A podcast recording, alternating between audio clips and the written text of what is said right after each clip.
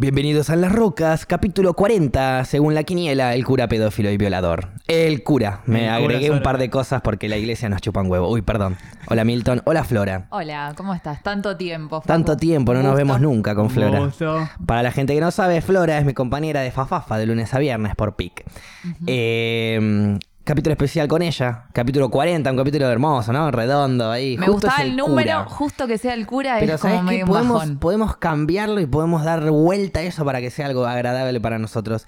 ¿Un nuevo significado que no sea cura? El cura no necesariamente tiene que ser el cura, el pastor de barrio. El cura puede ser el cura, cura, curar, sanar, Claro. sanar algo interno nuestro como para salir adelante. Algo que te hace bien, que te Otra, limpia. claro, que sí. curar es otra cosa. El cura de, de otro lado, vamos a verlo más por lo espiritual, si quiere Sí. uno llamarlo. es el cura, no el cura. Por eso, Como eh, el sustantivo. Por eso agregué pedófilo y violador, como para que se entienda eso, para todos los pastores cristianos, pero eh, cura, vamos a dejarlo en cura. Hoy es el capítulo sanador especial con Flora, que encima Flora, nombre de planta sanadora. Planta, estamos en primavera, todo encaja perfecto. Vos encima sos de usar, ¿no? Flores así medio... Estoy llena de flores, mira.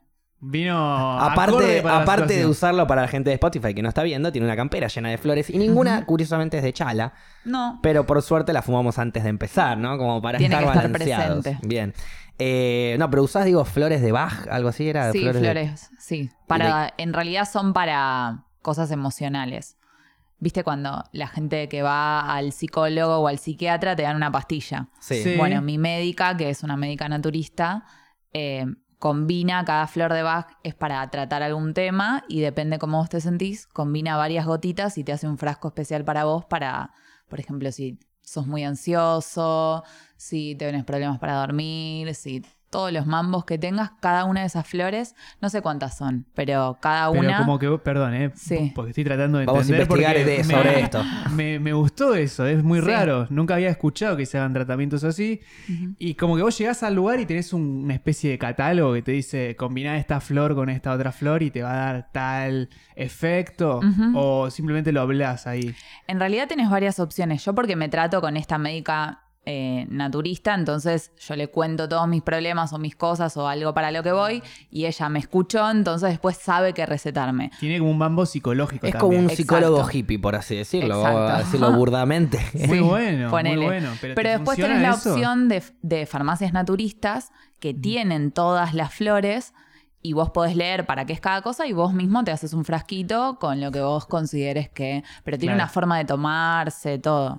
Bien. Me imagino que al ser natural, al venir de flores, no, no, no te puede hacer mal, no, No, no no, tiene para ninguna nada. contradicción. Es más, una vez me pasó que tenía que hacer un tratamiento para algo hormonal y en la farmacia se confundieron y me dieron otro. Y yo soy muy colgada, nunca chequeé. Noté varias cosas raras como que el frasco no era el mismo, tenía otro color. Me era... estaba creciendo Claro. pelo por todo el Claro, cuerpo. Era tenía como bigote. otra me cosa. creció una nuez en la, me estaba creciendo una nuez en la garganta. Ponele, más o menos. Eh, eh, no, estaban, inconscientemente estaba notando lo, lo que me traía este nuevo frasquito y después cuando me di cuenta dije, ah, con razón estaba así. Cuando ya tenía dos huevos bien formados, ahí me di cuenta que no era lo que No, yo necesitaba. decía, pobre la persona que está tomando el mío ahora. Ah, vos Ah, que se lo. Cambiaron Y tipo. yo creo que sí. Va, quise creer Pero eso porque era más divertido. para cada uno. Vos vas a la farmacia y encargás como tu medicina. Ahí va, Entonces una se confundieron y a mí me dieron la de otra La persona. mezcla de otra persona. Y supongo yo, elijo creer que a la otra persona le dieron la mía. Ok, bien. Entonces estuve un mes, mes y medio tomando las flores de otra persona que eran como energéticas. Entonces, yo ya soy una persona hiperactiva y ansiosa de Uh, de estabas por pero sí. falopeada Estaba, pero te juro, un- me acuerdo, hay un día patente que me lo acuerdo porque digo, no pude haber hecho todo esto y después cuando supe eh, el por qué tenía esa energía, dije, ah, sí. Me levanté a, la- a las 5 Con de la razón, mañana. Fui a laburar. Después de laburar, fui no a no sé dónde con la bici, pero era, no sé, poner 10 kilómetros mínimo. En Ah, 10 bien. minutos. Yo si más o 10 menos. Si hago 10 kilómetros en bici, ese fue mi plan del No, día. no, pero eso no es nada. Se acabó. Eso no es Ida, nada. eh, no vuelta. Después de ahí tenía el cumpleaños de un amigo que lo festejaba en una canchita de fútbol. Entonces me a fui jugar. de mi casa a la canchita, que ahí sí eran 15 kilómetros, en bici. Llegué a la canchita y jugué todos los partidos. Me quedé en todos los equipos y jugué A la vez. tres horas al fútbol. Antidoping No, para Flora. mal. Y después de ahí me fui a mi casa en bici. Pero Llegaste eso es un igual, montón. te Y tiraste a ese día dormir y- dije, ¿cómo hice? Y, y no es falopa, chicos, en serio. No, está Estuve- bien, pero No, de es repente falopa, como en mucha, serio. mucha gente Está te por- estaría preguntando eh, qué estás tomando, ¿viste? Como... Alguien, Bueno, ¿Dónde lo conseguí? alguien que no entiende mucho lo que está pasando y que acaba de entrar al link dice, jugué al fútbol, esto, lo otro, bicicleta. Ah, esa es la de Fafafa, ahora entiendo. Ahora todo Y cierra. Ahí bueno, va. y después de los pases tomaba. eh, no, Entre partido y y- partido. Igual yo ya parto de una base de hiperactividad. Ok, ok. Entonces es como que. Como que ya tenés un nivel de energía alto Claro, lateralmente. por ahí hubiese hecho todo Y- lo mismo, pero te jugaba dos partidos menos de última. No es que. Ponele. sea- Y Ponele. se tomaba un bondi a la vuelta. Claro. Se tomaba Y bueno, y bondi- después cuando fui a mi médica y finalmente para lo que yo me estaba tratando no tenía resultado. Y cuando le mostré todo, me dijo, no, Flor, estuviste, no sé, tantos, no creo que dos meses. Dos meses tomando un energético. Y ahí le dije, ay, con razón estaba, estuve, pero Con muy razón hiperactiva una hora y meses. media por día. Más o menos.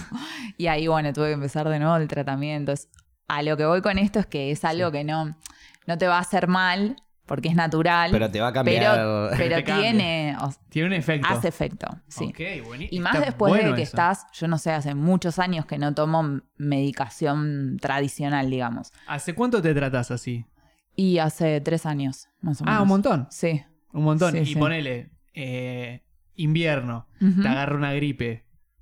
¿Te tomás un ibuprofeno? No, O Bien. agarrás y decís, me tomo tal. nada, nada. Yo vaporizo. Té con miel y jengibre y me banco todo. Y hay una Bien. técnica también que me enseñaste. Y para una la técnica de acupuntura. ¿Cómo? Muy buena, no, no, es muy buena. Hacela, hacela porque un bajón para los que no lo pueden ver, pero se lo explico, pero se lo claro, explico. Tratamos de explicar para la gente de Spotify. ¿Cómo es, es? Tragando saliva, porque a vos te duele la garganta, ¿no es cierto? Entonces vas tragando saliva y a medida que vas tragando hacerlo. saliva, con el dedo índice, agarrás la, la punta del dedo índice, como digamos la punta de las uñas, Sí. y le vas haciendo como de arriba hacia abajo al pulgar, en la parte interna del pulgar, ¿no es cierto? La parte La interna parte de cada bien dedo. costadito. claro. La parte que bien da a la mano, exacto. Bien derecha. al costadito, como al costado Sí, de la sí, uña. sí. Y ahí vas agarrando y cubrís Y toda al la, mismo la falange tiempo ahí. tenés que tragar. Y al mismo tiempo vas tragando saliva. Tiene como una cosa de meditación también, ¿no? Exacto, Como va un poco también por va ahí, por sí. ese lado. Es acupuntura y lo tenés que hacer, no sé, mínimo cuatro o cinco veces al día, un par de veces. Un día Y yo te estaba pero juro con la que no te agarra nunca más dolor ¿eh? de garganta. Estaba con la garganta bastante en la mierda. Ella me había tirado esa técnica. Me tomé un par de tés de miel. Me había tomado como cinco durante el día. Hice esa técnica medio ahí como acompañándola con una meditación. Y en vez de fumar cannabis, lo vaporicé. Y Mira. al día siguiente ya estaba óptimo. Bueno, a mí, yo sabes, tengo otro remedio. Tampoco es un. O sea, sí me tomo un ibuprofeno, pero lo más importante es cuando me empieza a. Lo hice con miedo, Pero lo y lo mando por la nariz que Claro, pega más rápido. ibuprofeno. Pero la cuestión es para. Porque viste que muchas veces te agarra una gripe, qué sé yo, y por más que te tomes un ibuprofeno, la gripe sigue, sigue, sigue, No, no, no, te curás. sí, obvio, es como obvio, que el ibuprofeno lo único que hace es do- dormirte para que no lo sientas tanto el tema gripal, pero no te cura. Entonces, té con whisky. Epa. O sea, Es el bueno. tema del alcohol ahí como raspando esa Sí, zona. con whisky un té clásico, un té normal, digamos. Sí, té clásico, pero le agregás whisky un, bastante. Un shotcito, digamos, un poquitito. Un... Tenés que sentir el alcohol cuando tomas. Bien. Tenés que Y- sentir que te está pegando. Sí, ¿Es es, rico? como que te tomas un par de esos y. No, aparte es rico, ¿eh? Es rico. como. Lo voy a probar, lo voy a agregaría probar de un poco borracho igual. No lo voy a probar porque me duele nada. Bueno, miel también. Es como eh, hay eh, hay las como dos, un, ¿eh? un borbón, creo Whisky que es miel. de, de miel. Creo que un Johnny Walker. No. Johnny Walker no. hay, un, hay un whisky que tiene miel. eh, la marca que toma eh, Slash. Jameson. No. No. la que toma Slash, ¿cómo era? La que. Ah, eh, Jack Daniels. Jack Daniels. Ah. La Jack Hay- Daniels. Hay, como un Jack Daniel de, con miel que probé un traguito y está muy rico. Bien. Podríamos de repente Sí. usar eso, ¿no? La nueva medicina, un poco cara, pero Sí, es una sí, sí, buena un poco medicina. cara, Pero bueno, pero. Si te enfermas a principio de mes, quizás podés. Pero también hace efecto, digo. Esa. Sí, sí. Bien. Es muy eh, bueno eso. Té de whisky, té con un poquito de whisky y Sí. gupirac y ahí ya estás, decís, o algo más. Sí, no, no, con eso, con eso es como la medicina así eh, no tradicional que uso en ese momento. ¿Hay alguna medicina así como las eh, naturales que decís vos para la resaca? Yo tengo una pregunta. muy simple, es una combinación de, de cosas, pero, Eh, pero capaz Que me hay algo más, dado- más simple. no, mucha agua con limón. Pero más que eso no. Agua con limón que mata un poco la acidez y Sí. esa parte, ¿no? Ok. Sí, sí. ¿Cuál es la Eh, tuya? No, yo nunca más tuve resaca desde que empecé a fumar marihuana.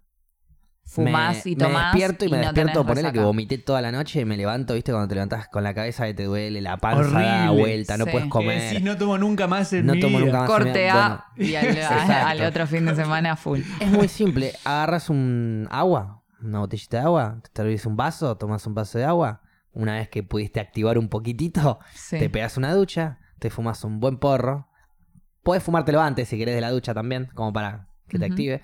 Te fumas un porro, te pegas una ducha. Entre la ducha, el despeje, qué sé yo, el porro ya te hizo efecto, se te fueron las náuseas y el dolor de cabeza. Comes algo, te dormís 15, 20 minutos, una hora si sos goloso, y ya está, ya no hay más resaca. O sea, te despertás 10 puntos Bien. como si nunca hubiese pasado nada. Bien ahí. Incluso capaz, yo ya desarrollé la técnica que sin dormir la siesta ya estoy bien también.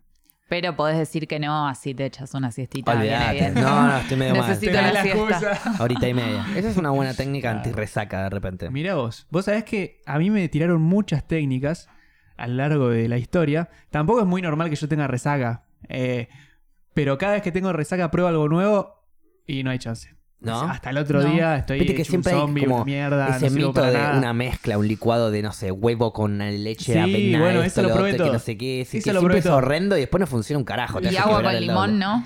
Tampoco. Mm, Agua con limón nunca probé. Este, y la tuya tampoco. Así que bueno, la próxima hago las dos juntas a ver si funciona. Igual también hay distintos tipos de resaca, entonces capaz para cada una debería También, haber sí, algo. obvio. Depende de Eh, qué por estuviste ejemplo, caviando. Si Puede tenés ser. resaca, a veces está bueno comer comida chatarra, poner una buena hamburguesa. Bueno, si sos vegetariano se te va a complicar un poco, no sé cuál Eso sería su está bueno comida chatarra, pero cuando, o sea, estás rescabio, porque la todavía carne, no llegaste claro. a tu casa y para que no te dé resaca, o sea, es como preventivo, Claro, ¿entendés? exacto, Bueno. porque la, la grasa absorbe el alcohol Claro, y ahí, claro. bueno, Entonces te clavas un mac ahí, un medio exacto, raro. exacto. El bajón es eh, conciencia personal como para que el día siguiente no tenga resaca. No es que sos un bajonero, estás Para pensando mí en hay tu que cuerpo. ponerlo en la dieta tradicional. Agregar el bajón como parte de un alimento importante. totalmente. Porque Sí. cuando Y- lo necesitas lo tenés que hacer, sí o sí. Y respectivas casas deberían estar abiertas 24 horas para que en cualquier momento cualquier bajonero pueda ir y comprarse una media luna, un sándwich de jamón y queso, eh, verduras y comer Bueno, verduras, ahí está, los de, los de McDonald's vieron el negocio. McDonald's, Dijeron, Sí, eh, se acaparon el mercado, dijeron acá, Kentucky a esta también. hora salen todos del boliche, qué sé yo. Los de Kentucky también tienen 24 horas abiertas las Todo pizzerías. lo que sea 24 Eh, horas Yo tengo es eh, increíble. A, la- eh, Vale. a dos cuadras de mi casa hay una y das, o sea, caminas una cuadra más y hay otra de la vereda enfrente. O sea, es increíble. Las dos 24 horas. Qué zarpada. Están todo el día abiertas y todo el día sacando pizza. No sabes lo rica Y que es. buenas pizzas. Buenas pizzas encima. Sí, Sí, sí, sí, empanada. sí, sí. Bueno, hay variedad también.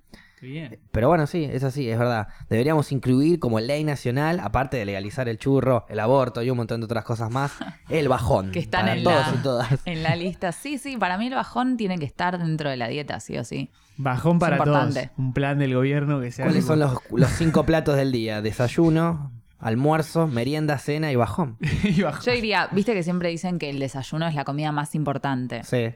El desayuno y el bajón, para mí tendrían que ser las más la importantes. primera y la última, es La primera y la última. Yo te- lo que pasa en el medio después. Pará. ¿el bajón siempre es la última?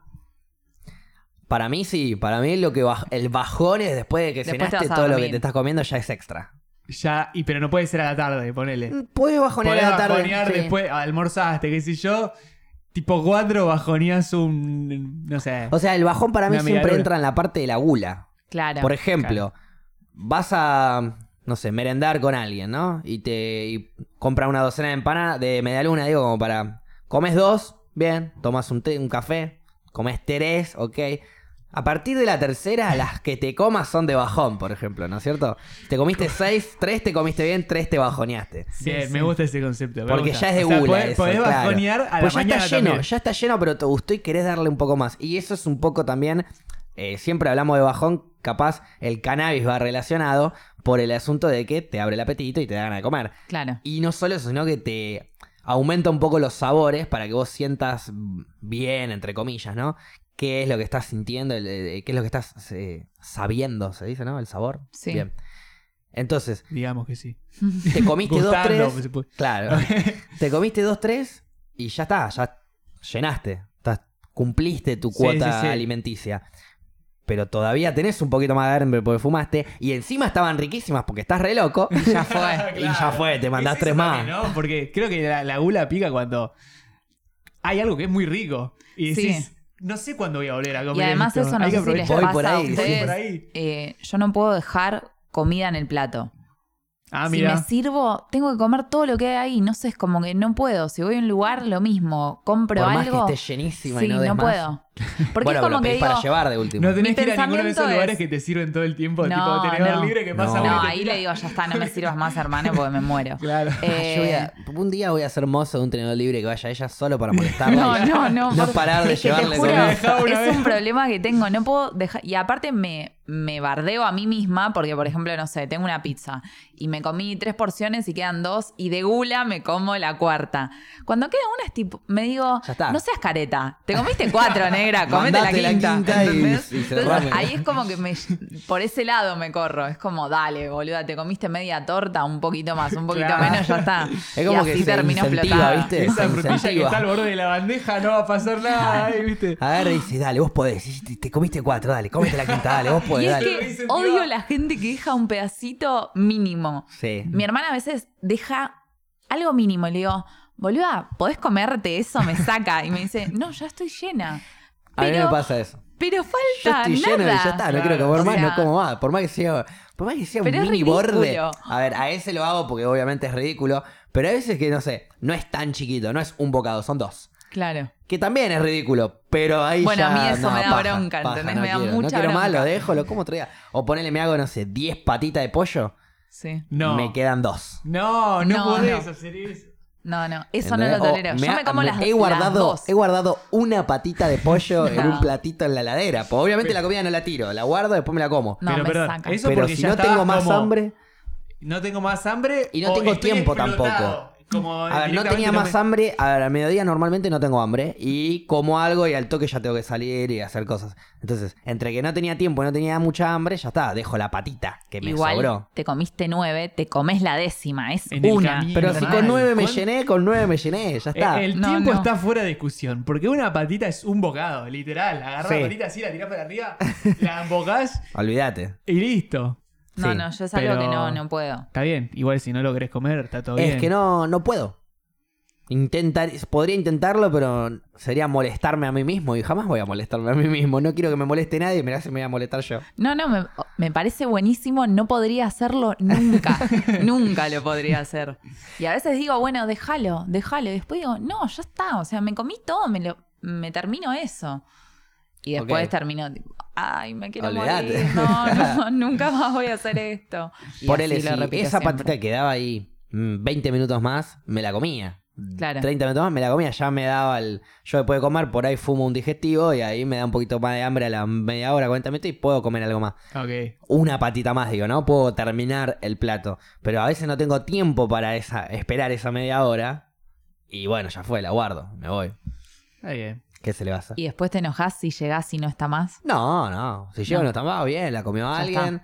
A menos, a ver, me enojo cuando se comen lo que yo hice y especifiqué Ah, que eso. por favor déjenmelo. Si no especifiqué nada, la heladera, yo vivo en comunidad, la heladera de la gente, coman lo que haya. Pero qué feo salir sabiendo que hay algo que tenés ganas de comer Sí, y cuando llegás igual. no está. Me ha pasado. Sí. Eh, sanguchitos de miga que compré, que me compré, no sé, media docena, me comí dos, tres y dije, me guardo tres para el bajón.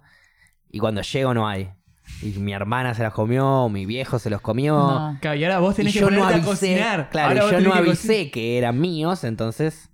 Ah, tienen un sistema, ponele. No, igual cocinar, si, cocina si igual, un o sea- papelito. si no, dejo- no, no, yo les digo, che, ponele le digo a mi vieja, che, vieja, fija, si avisale al viejo que, pues yo por ahí me voy y mi viejo todavía no llega del Claro, laburo. dejé el pedazo de Avisale tarta. que dejé esto acá que me gustaría comérmelo a la noche. Bueno, listo, chao.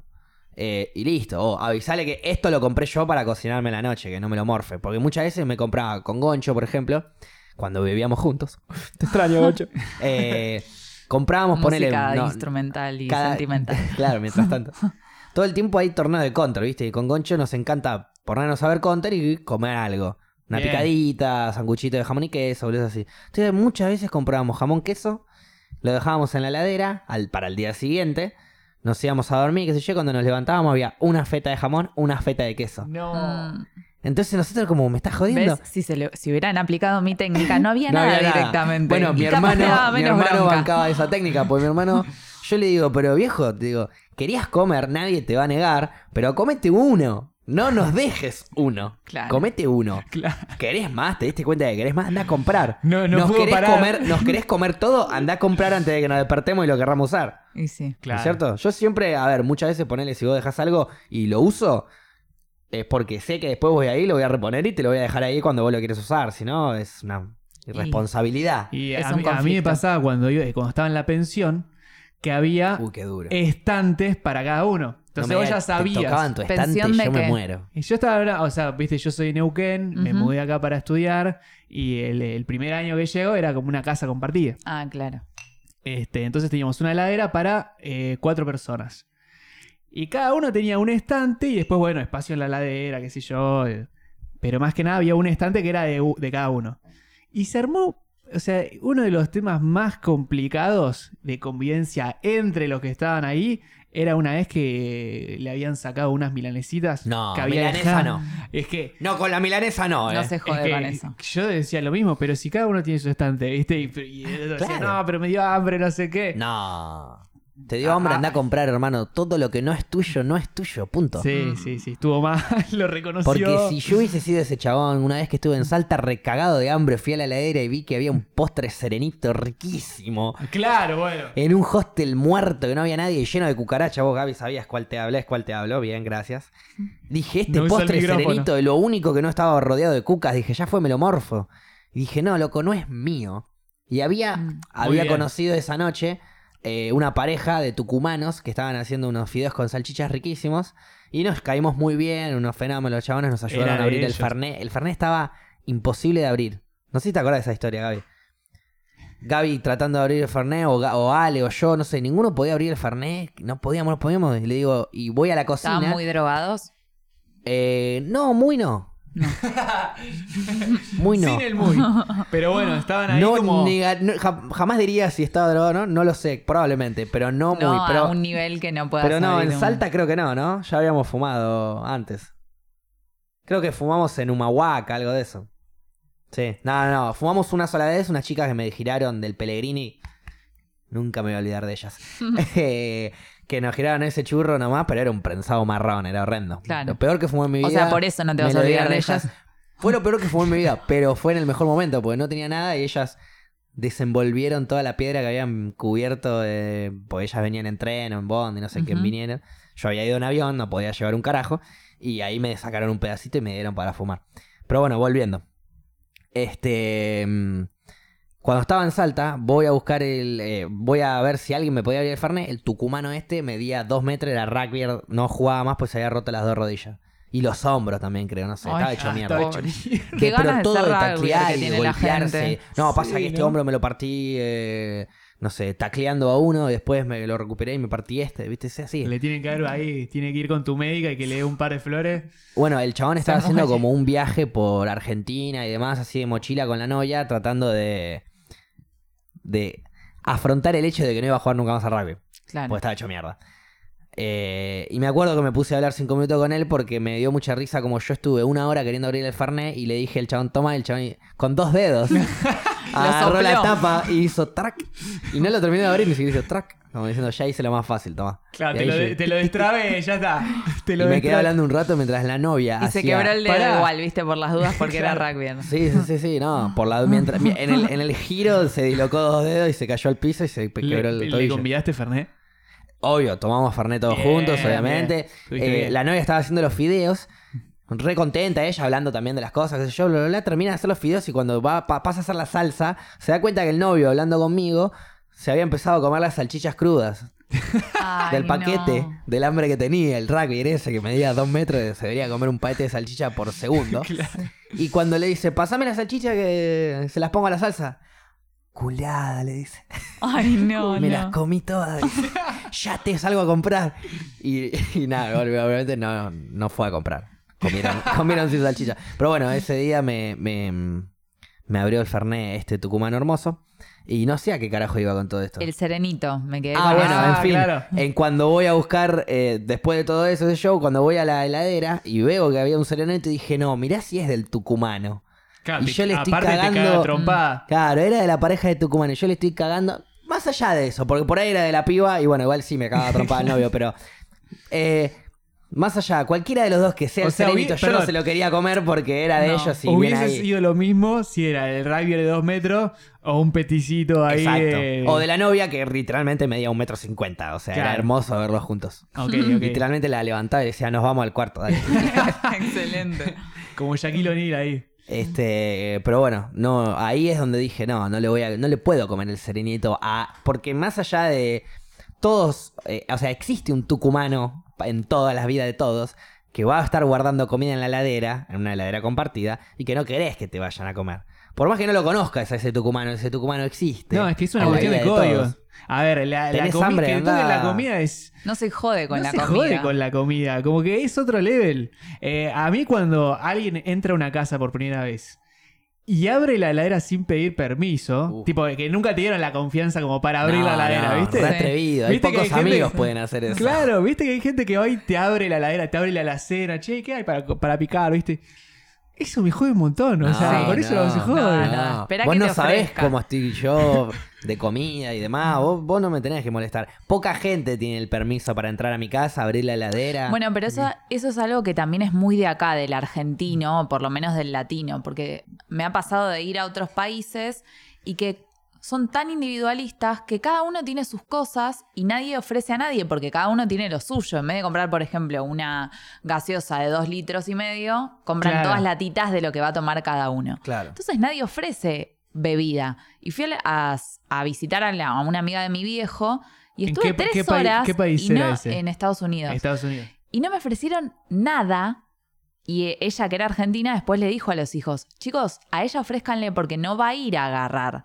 Porque Ah, no pero- tiene sus cosas. Pero era como normal Pero igual vos que- tampoco tenías que- tus cosas ahí, digo, como para. no, pero es como que allá van, abren la ladera y agarran una latita, un... Cada uno se agarra lo suyo, Claro. por Sí. más que no sea de él, o sea, está todo bien, va cada Como uno que lo está suyo. ese ok cultural de que entra cualquier invitado a tu casa y podés... Exacto. Y está todo dividido en porciones individuales como, como para todos- que cada uno vaya y agarre una latita, un alfajor, una. Bueno, no tienen, Entonces pero sí. nadie te ofrece nada. Entonces estaban ahí y claro, ellos no ofrecían nada y para flash. ellos es súper normal y capaz yo no, no me enojé, pero capaz otra persona dice, che, qué maleducados esto. Cada Claro. uno agarra lo suyo y nadie comparte, nadie nada. Bueno, después son individualistas en un millón de cosas, pero eso es como algo cotidiano Sí, sí, que para sí. nosotros puede, que puede ser una boludez. Es que pero ya te da un indicio de cómo es dice cómo son. culturalmente. Pero nosotros Claro. compramos una botella de dos litros y medio, ellos compran quizás 10 latitas. Sí, y aparte Y cada pre- uno toma lo preguntá, suyo. che, a ver, si, me voy, si voy a la cocina y me voy a servir un vaso de agua, pregunto, ¿alguien quiere un vaso de agua? Como mínimo, ¿entendés? Como, Puedo hacer una comparación que para mí es.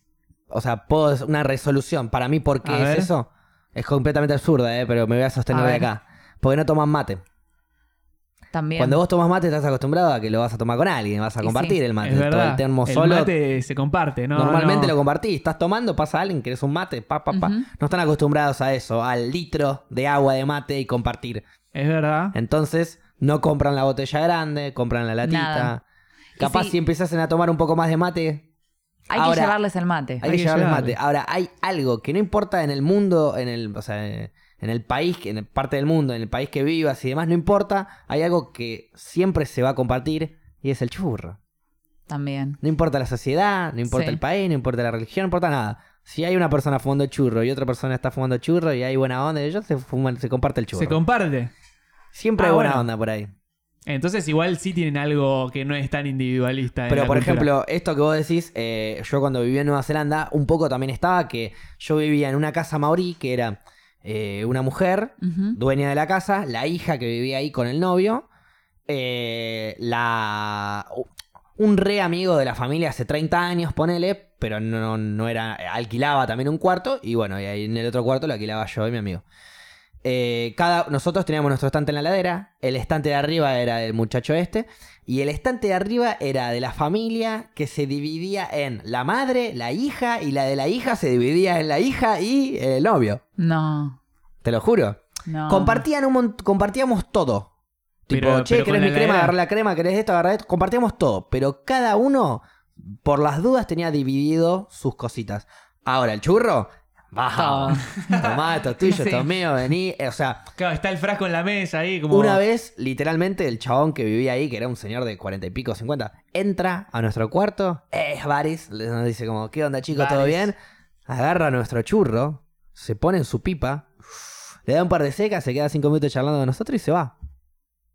Agarró Listo. nuestro churro. Yo me quedé Claro. como, qué atrevido. Sí, eso acá de- también pasaría lo mismo. Y agarra a mi amigo, un amigo hermoso, y dijimos, che, medio atrevido esto. Bueno, fuimos nosotros un día que tenía churro, él tenía, se había armado un facito, lo deja en el cenicero, yo me acerco, le empiezo a hablar, qué sé yo, sin decir nada, le agarro el churro, le fumo una seca, se lo giro a mi amigo, lo fuma, lo deja ahí, bla. nunca pasó nada, obviamente estaba todo más que Y no. chabón, Ah, bien. pero ni nos miró, siguió mirando el rugby, hablando con nosotros, bla. nada, no, no, no, estaba todo bien. Con el churro, agarren, era como Libre. de una, de en, una. en esta ambiente de amistad también, ¿no? En donde Sí, estábamos sí. viviendo juntos, había buena onda. Le habíamos recatado la cara al viejo unas par de veces nosotros, así que...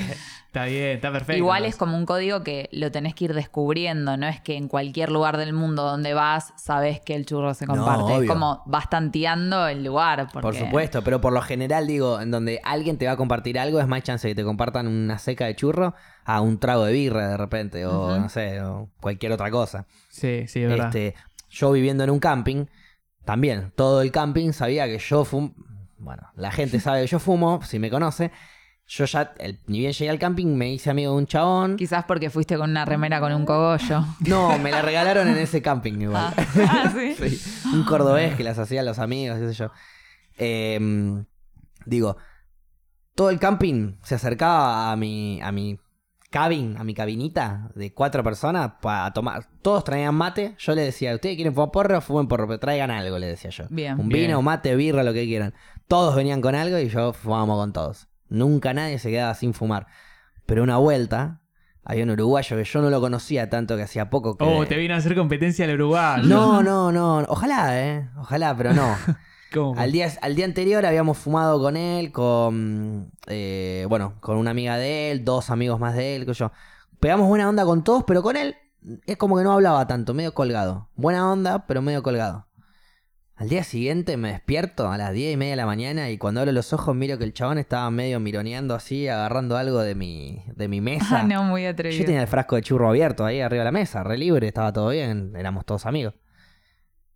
Y, y cuando miro, ¿qué hace? Le digo. No, no, que estoy buscando un picador. Le digo, Estamos todos durmiendo, le digo, salí de acá, ¿qué haces? Le digo.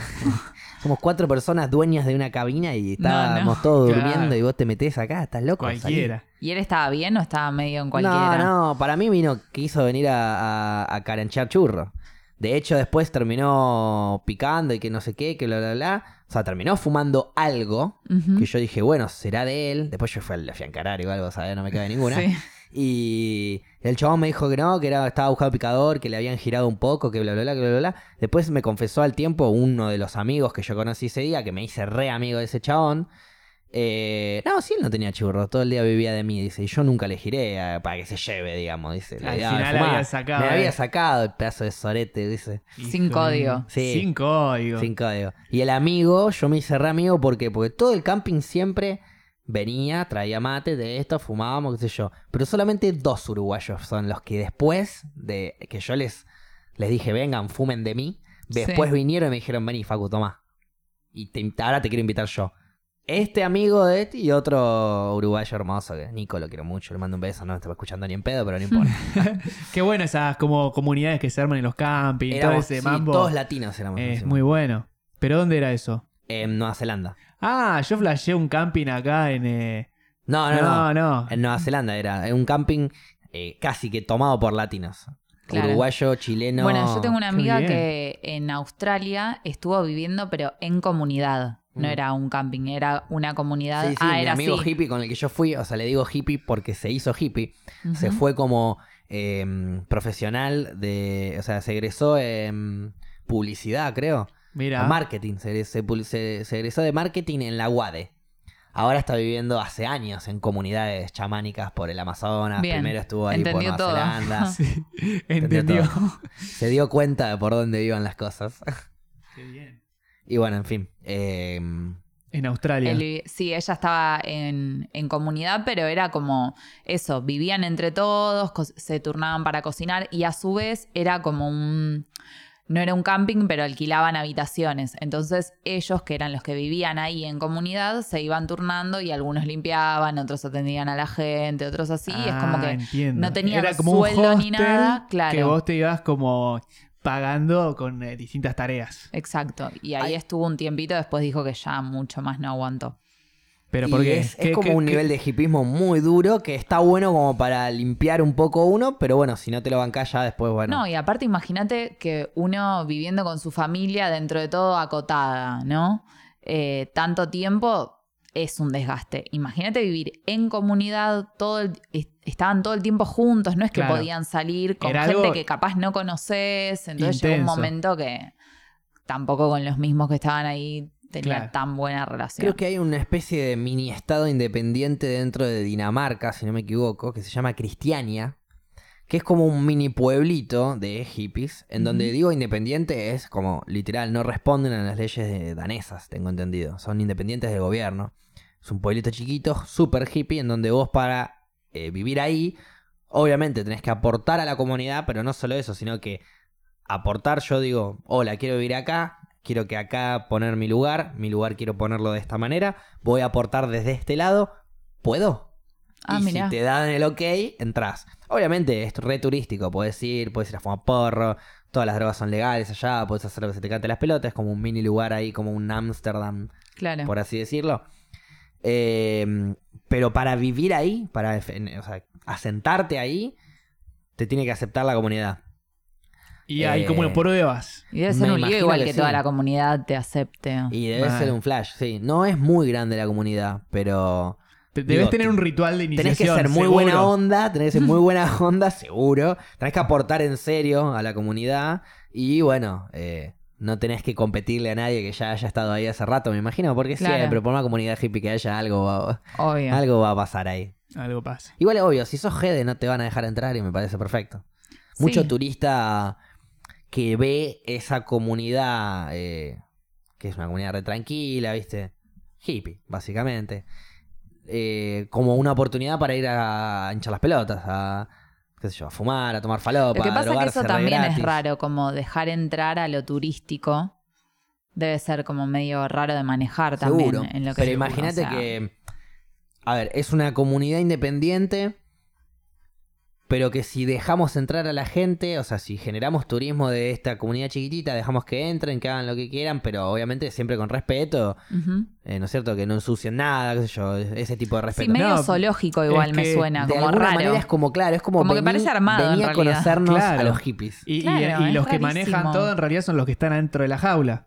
Porque ellos deben tener algún sistema para, bueno, viene un turista, bueno, primero viene acá, le decimos dónde se puede quedar, porque alguien tiene que Es que no sé ahí. si se pueden quedar, ¿eh? No sé si hay lugares para quedarse. Es como el turista ir, me parece el que va, em, eh, está ahí, se va. Tengo entendido, no lo sé. Claro. Eh, nunca fui igual, pero estuve a nada de irme a Dinamarca. Antes de irme a Nueva Zelanda no me estaba saliendo la visa y casi me iba a Dinamarca. Mira, Pero bueno, al final no. Al final me salió la visa, así que bien ahí. mejor, sí, me parece. O sea, me- a mí me salió la el visa. danés es muy difícil. Me salió la visa desde un principio igual. A mi amigo no le salía la visa. ¿Y por qué pueden rechazártela? Ah, eh, te la pueden rechazar por, no sé, falta de pago, te falló un pago, algún Ah, dato o que sea, te si, pa- falte. si Sí, pagas, no. vas. Si pagás. Sí. No es que porque. Pero el problema sé. más que pagar es con poder co- entrar en el día de la visa y completar todos los datos. Pues es muy difícil. Es un día al año que tenés para sacar mil visas y es toda Argentina que quiere sacar visa para Nueva Zelanda. O sea, no son 40 millones, pero son un montón Sí, de personas que quieren y irse cada de más. viaje y con posibilidad de viajar y de trabajar. Esa visa es la más copada, por así decirlo, para nosotros los jóvenes. Sí. De una. Lo que tiene Nueva Zelanda también es que no tiene límite de edad. Vos podés tener Ah, mira. 75 años y te podés ir de, de Working Holiday si querés.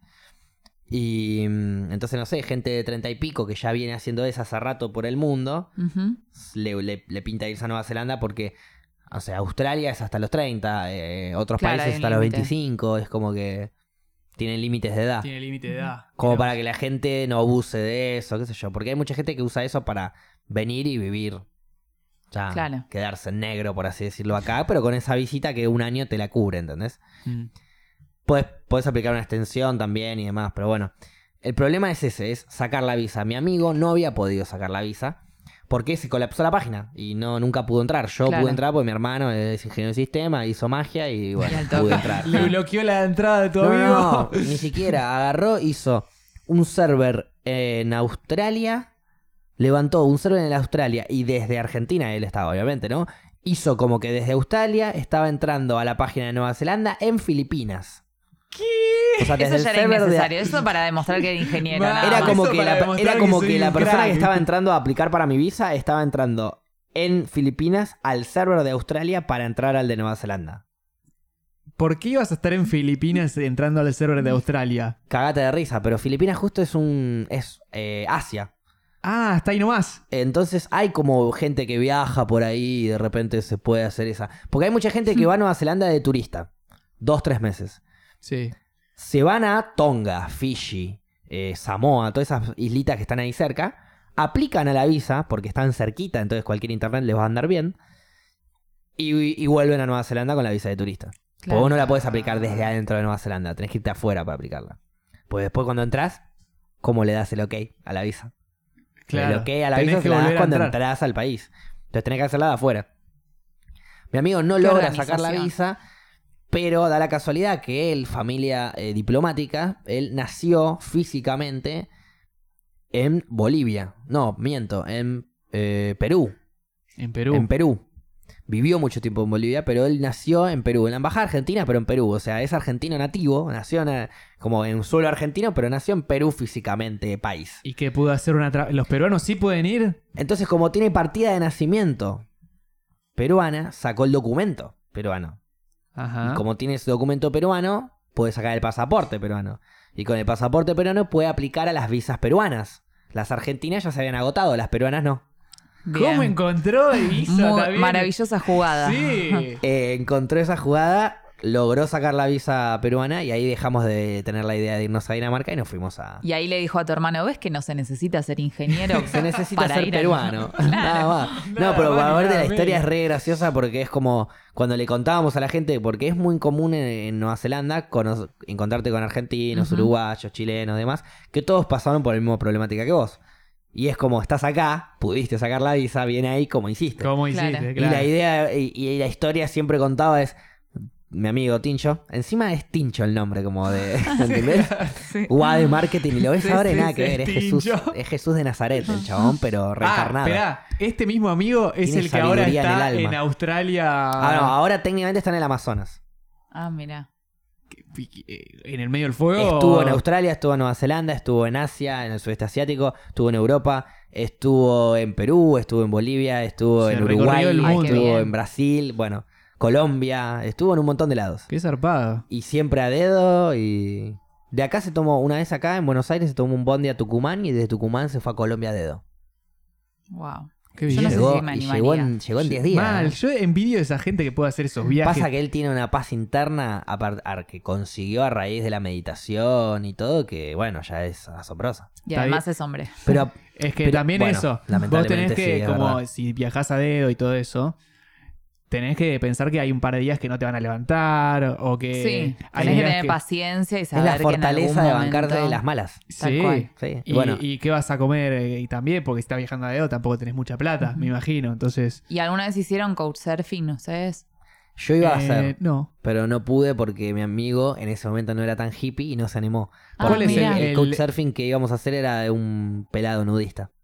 ¿En dónde? En Ay, Nueva creo que me habías Zelanda. contado, sí. Íbamos a hacer couchsurfing, pero la casa Pero, era eh, nudista perdón, y mi eso que amigo es, no es se esa animó. página que vos entrás como para dormir en el living de un chabón un día. Algo Claro. así, claro. Es Hay eso, gente ¿no? que ofrece su casa o su habitación o su cama o su colchón, lo que sea. Sí. eh, y después la idea sería que vos también después le ofrezcas. No es una condición, Ah, ok. eh, pero... Pero vos tenés que pagar algo No, para no, eso. es gratuita. Ah, Eh, eso cambia todo. Entonces, eh, yo hice couchsurfing en Liverpool el año pasado. Era Sí. la primera vez que hacía, no, no tenía ni idea cómo era nada. Me gusta esa Y- experiencia. Y, el pibe que. El, el chabón vivía en un departamento en Liverpool con cinco personas más. Viste que ellos eh, en varios lugares de Europa como que alquilan habitaciones. Sí. Sí, sí, sí. Entonces él tenía su habitación y después había cinco más ahí que me dijo, mira, mucho acá no saben que yo hago esto, trata de que no te vean demasiado igual. Nada, yo fui a dormir, desayuné y me, fui. Claro, no es que estaba en la Pudiste casa. haber Sí. sido una minita de la noche del chabón y Claro, listo. Claro. claro, claro. Bueno, pero él me contaba que él estuvo viajando un montón y todo por Couchsurfing. Eh, en Japón estuvo como tres, cuatro meses de Couchsurfing. Iba cambiando de, de casa porque Sí. tampoco te vas a quedar en la casa de alguien una semana, pero entras a la aplicación y vas buscando Porque y encima vas la, cambiando. la- la estadía en Japón, o sea, pagar un cuarto cualquiera, es carísimo. Cari- carísimo. Sí, sí. O sea, ahí estuvo cuatro meses el pibe, Sí, o sea, sí. funciona la página. Y a no, es partir de ahí buenísima, es como que buenísima vas y gente generando un buena perfil. onda. Claro. Entonces, de repente yo te hospedé a vos y fui recopado dos días con vos, vos me pones buena onda, yo voy sumando buenos puntos y demás, entonces yo el día de mañana voy a la casa de Flora, Flora ve que yo tengo un buen perfil y dice, bueno, lo meto al chabón. Ah, está Después buena hay otra página, Ha cosa. ¿eh? ayudado también. Es como eso. más, Está bueno. eh, la gente que lo usa mucho se enoja capaz cuando decís que es una aplicación para hospedarte gratis, porque en realidad es como una comunidad que lo que hace justamente es conectar gente y la idea no es que vos vayas solo a dormir, sino compartir un momento. Exacto. Claro. Entonces, yo, por ejemplo, el pibe era músico y encima en Liverpool era como la música, yo fui por eso. Imagínate, ¿no? Sí, el chabón hizo una estás. recorrida de bares, eh, tocaba, fue a improvisar a un, eh, a un bar, un show, me llevaba por todos lados, me contaba, me aconsejó un montón y capaz lo conocí todo desde otro lugar, que uno cuando va en, no sé, vas a un hostel que está buenísimo y capaz vas solo, para mí viajar solo es lo más, pero no llegas a conocer como alguien que vive ahí. Claro, no, ni en pedo. Entonces, eh, apa- aparte solo entrar a una casa de otro lugar ya es flashero.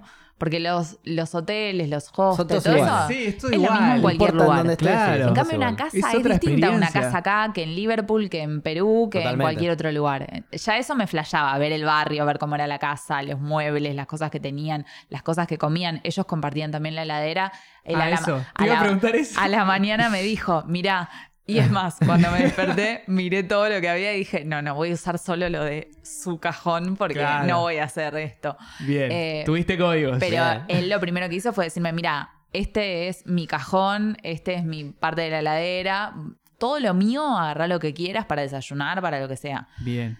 Ahí vi un partido de la Copa Libertadores. ¿Cuál? Y él era del Liverpool, así que conocía a Funes Mori. Ah. Y, ¿Pero qué partido viste? y después me escribió toda la, la Copa Libertadores diciéndome, eh, porque yo le, ahí le había Ah, contado quedó que si muy buena River- onda, No, re buena onda. Eh, yo le había contado que si River ganaba ese partido, nos íbamos a Aparte, River cruzar no con tiene Boca. los mismos colores que Liverpool también.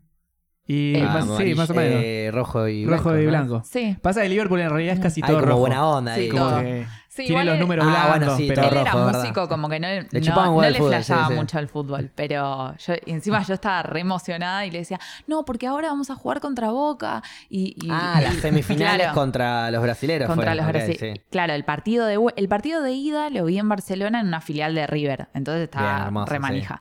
Eh, el de vuelta estaba en Liverpool, en la casa de él, y eran, no sé, las 3 de la mañana, ¿entendés? Y yo decía, Uh. ¿cómo Ah, le explico a este chabón que ¿Cómo necesito grito ver el este partido? partido, O sea, claro. lo tengo que ver, ¿entendés? Ah, bueno, o sea que a vos sí te gusta el fútbol. No, digamos. Sí, re manija. Le gusta más Manija. que a mí. A mí me gusta. Sí, sí. Bien ahí, bien ahí. Por suerte el chabón era músico y laburaba de noche, entonces no le jodía que yo esté despierta mirando el partido, porque yo estaba en la habitación de él. Claro.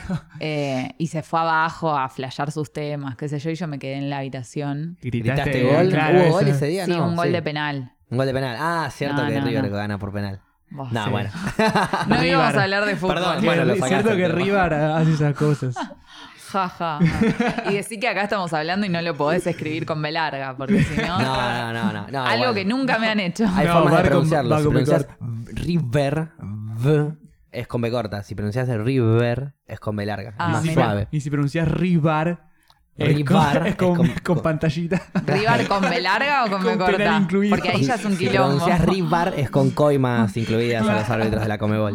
Bueno, hacemos una pequeña pausita y ya volvemos con ustedes. Con nosotros y con todos. Ah, ¿Estamos? ahora sí. Pasa que no escuché el 1, perdón. Claro, estamos, estamos de vuelta en las rocas. Eh, mala mía, me fumé una seca antes de arrancar y así es como estoy colgado.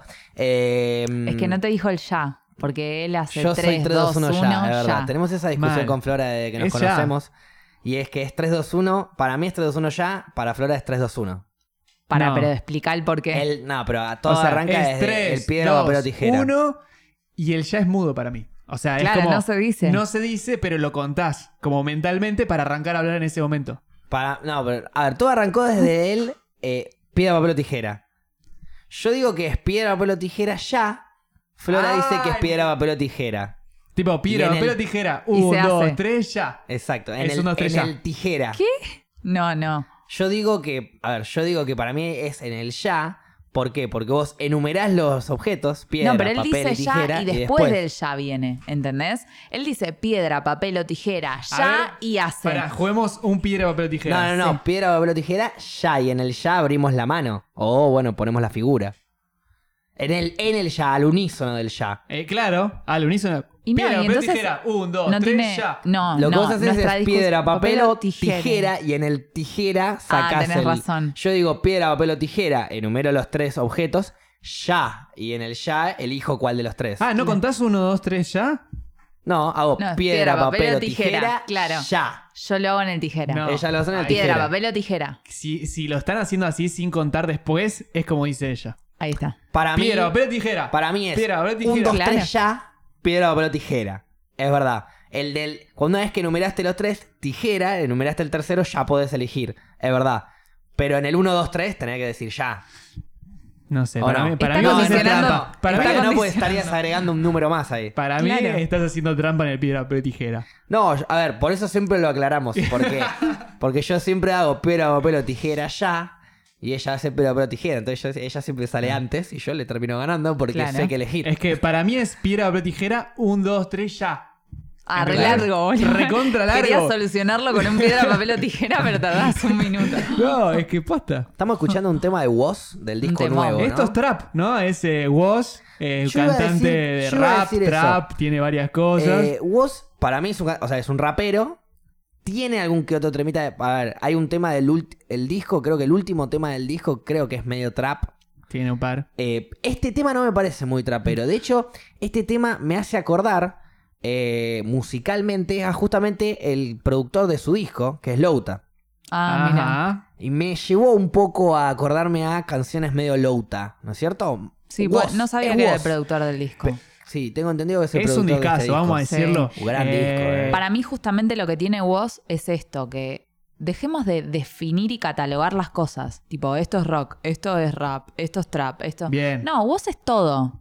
Ya está, Porque, todo es todo. Porque eh, eso es lo bueno, digamos. No encerrarte en una temática o en un estilo o en lo que sea. No, seguro. Hace todo, acepta todo y qué sé yo, es como que Tiene no una puedas canción que definirlo arranca está bueno. así diciendo, como diciendo eh, que no le importa el género, que hay que decirlo, hay que transmitirlo de cualquier manera. Tiene una pelea de FMS, digamos, de freestyle, que él, no me acuerdo si ganó o perdió esa final, pero eh, en un momento le dicen como diciendo, te pasaste al...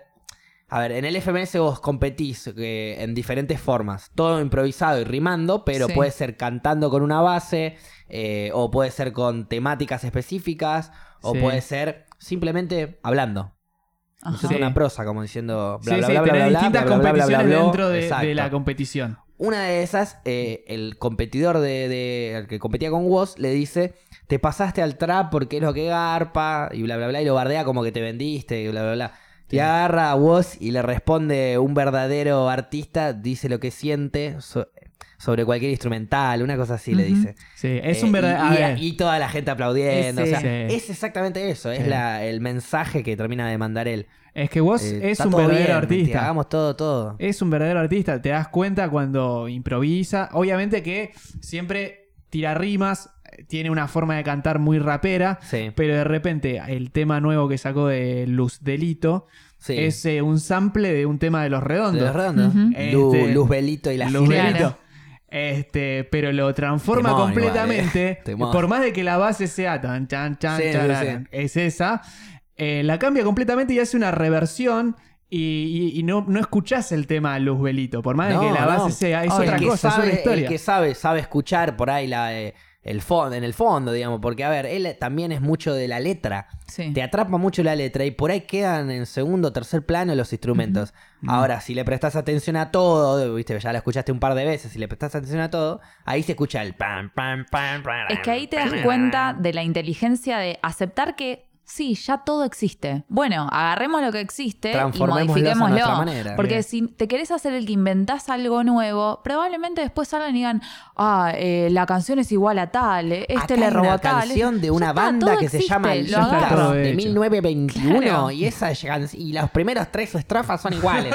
Siempre Bueno, va a haber alguien que tenga esa data que decís, dale, loco. O sea, ¿qué? ¿en tu tiempo libre real estás buscando esto? O sea, aguante que ames tanto la música, pero Sí. tan hater ibas a hacer. Sí, sí. Buscate el dato copado, no te Por busques el eso, dato de agar- mierda. agarremos las frases, agarremos la melodía, la música y ha- hagamos, obviamente. Si tenés talento como vos, haces algo copado igual, Exacto. conscientemente, porque también en, en el tema canguro eh, dice una frase de, em, de los redondos. No me la acuerdo ahora.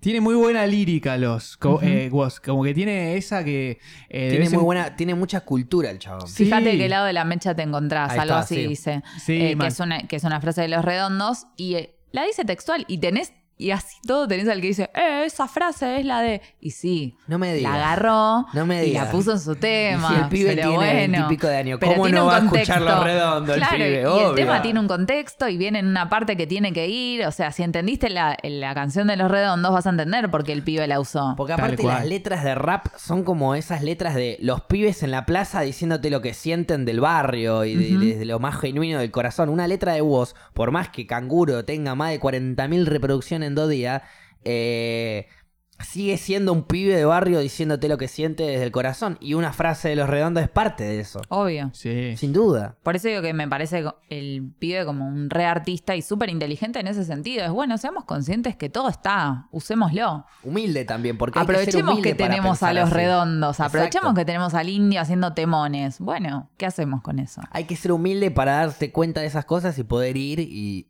y, a- y, no sé, crear desde ahí. Ahí estamos escuchando. Sí, porque, Luz a ver, Luz no, no le faltó el respeto en ningún momento al tema. ¿Entendés? No es que no. quiso hacerlo rapeado y bardió al rock ya que estoy y no sé qué, medio así. Como te hago mejor el tema que vos. Claro, mira, mira lo que el trap está. No, en ningún momento barrió el tema. Al contrario, fue un. eh, yo lo Fue veo. un de- homenaje. de- fue un homenaje. Yo lo veo como de ese lado.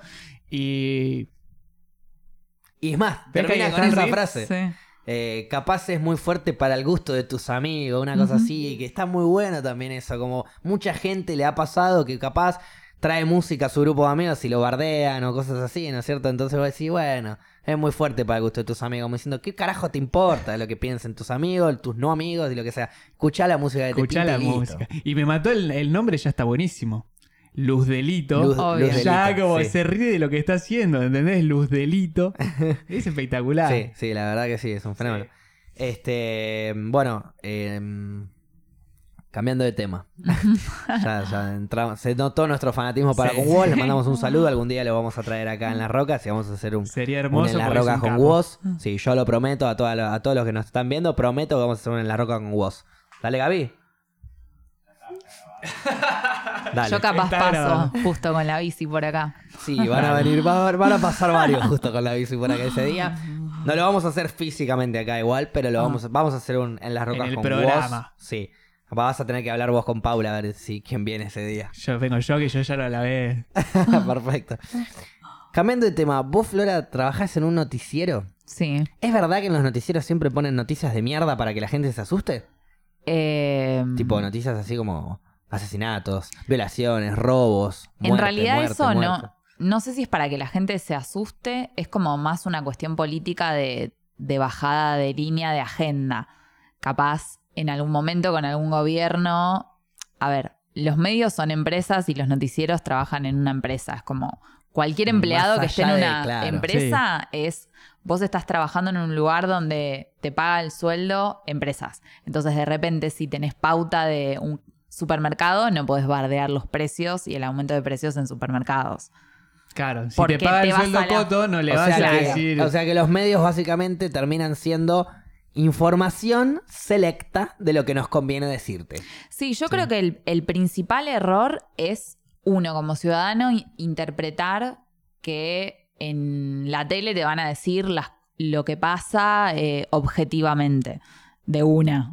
No, es, es un bajón como ciudadano pensar eso y no cuestionarte las cosas, pero bueno, después uno se cuestiona lo que le interesa o lo que quiere refutar y, y Obvio. ya. De una. Pero... Pues aparte en internet tenés todo para lo que vos quieras, ¿viste? Podés Sí. poner eh, el agua te da cáncer y el agua cura el cáncer y vas a encontrar artículo para las dos cosas. Es Sí, eso, sí. cuando lees una noticia, por eso el, el fenómeno de las noticias eh, fake, los virales, esto, lo Sí. otro. Cuando es algo que es algo que vos pensás, por ejemplo, eh, descubren no sé qué de la marihuana que es buenísimo para bla, bla, bla, y lo compartís. No tenés idea si es así, si no Claro. es así. No, lo, no chequeaste en ningún momento. Ahora sí dicen, corroboran que la marihuana hace mal a esto, a lo otro, bla, te le vas a poner a buscar todo para Hasta ver si es real o no es real Claro, lo que es porque a vos te copa esa noticia. Claro. Compartirla, básicamente. Y bueno, y lo que pasa con los noticieros es eso. A ver, eh, el bajón es que primero, esto bajo el, el mismo esquema de los medios de comunicación y la dominación de, primero te en la escuela te hacen pensar que en un noticiero te vas a informar para que después mires un noticiero y pienses que te informes. Y en realidad no te estás... la piba trabaja en el Oh. noticiero, ¿viste? Sí, sí, Pero- buena bajada esa, me pero, gustó. pero después en el, el noticiero responde a empresas. El Entonces, diario también. O sea, claro, es como lo mismo. Los está- medios de comunicación Lo son mismo, empresas. pero en papel. Sí, sí, por eso. Pe- Como para Cualquier más. cosa que no sea independiente Mm. responde a un interés, de Y lo sí. que sea. De- Incluso desde lo- algo genuino, porque capaz estás en un lugar que es súper genuino y recibís fondos de un lugar recopado, pero recibís fondos de ese lugar. Sí, sí. Y hay Eh, cosas es que vas a esa mirada decir la que y estoy no. reflejando. Y, y como que eh, a eso vamos, como que nunca se aclara, che, eh, yo eh, estoy como más con este lado, con eh, tengo esta bajada, eh, estás mirando esto. Como que es raro que un noticiero, salvo ahora algunos noticieros más políticos, eh, los noticieros comunes como que no te dicen, yo en realidad estoy con este o estoy con el otro. Claro. Tratan ¿no? de jugar un papel imparcial, pero en realidad sí te hacen una bajada. Sí, porque capaz antes, cuando hablaban de 10 noticias de economía, para que vos digas la economía o el dólar, antes todo el mundo sabía cuánto estaba el dólar, por ejemplo. Sí. Y en un momento nadie más habló del dólar o de cuánto podías comprar o de cuánto no. Entonces, capaz no te están diciendo, eh, no sé, hay problemas económicos, pero te hablan más de inseguridad. Entonces vos vas a poner el foco en la inseguridad. Y a veces no diciéndote, te están diciendo porque te condicionan en, en- en el discurso, en lo que tenés que sentir, en lo que pensás. Incluso Claro. los eh, medios de comunicación eh, del gobierno. Claro. Porque, porque un gobierno, vos decís, eh, no sé, eh, el canal del gobierno, no te va a hablar mal del gobierno nunca. No, ni en El gobierno de turno, porque el gobierno de turno es el que paga los sueldos. Entonces, ¿cómo voy a poner una noticia en un canal? Ponerle que hay un noticiero en un canal de, de- de aire del gobierno.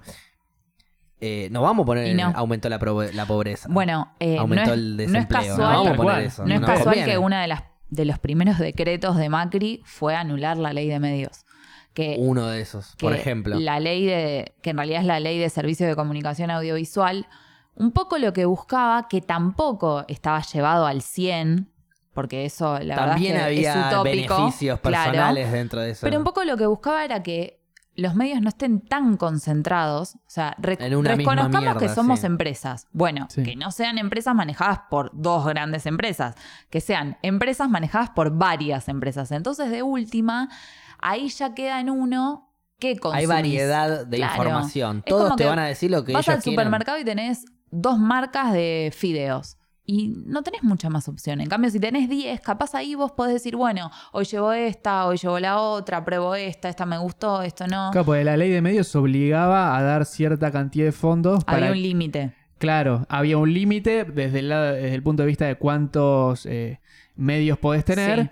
y por otro lado también fomentaba nuevos medios. También. Bueno, la Este- idea era eso, que las universidades tengan sus medios, Claro. que distintas comunidades y referentes de comunidades puedan tener su espacio, que como que la idea era diversificar Sí, un poco más. eh, también pasa Claro. mucho de que, eh, por ejemplo, antes de la ley de medios, yo viviendo en Neuquén veía noticias todo el día de Buenos Aires. Bueno, a mí Y- me pasa cuando ¿Y qué tengo que carajo te hacer... importa una bola noticia de Buenos Aires? Claro, hay Exacto. piquete en la 9 de julio. Sí. Bueno. Ah, mira, estoy lejísimos. Qué suerte que no me agarra a mí Claro, el tráfico. Es que es un bajón y capaz te levantabas y el capaz el único canal que te funcionaba, porque era de aire, era uno de acá que te hablaba todo el tiempo de eso. Entonces, de Sí. repente vos sabías más de lo que pasaba en Capital que lo que pasaba en Neuquén. Tal cual. Entonces es como, a mí me pasa desde el lado del periodismo que trato de buscar cosas globales o que se puedan usar en todo el país, porque a veces me pasa eso, me dicen, bueno, habla de no sé qué de los subtes.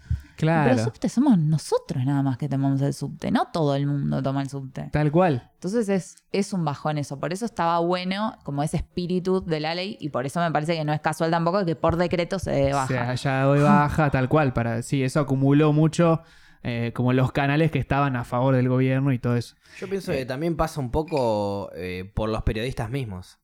Los periodistas empiezan a, a dar sus opiniones y sus pensamientos al respecto de cosas, cuando no debería pasar eso. El periodista tiene que dar la información de lo que pasa y se acabó.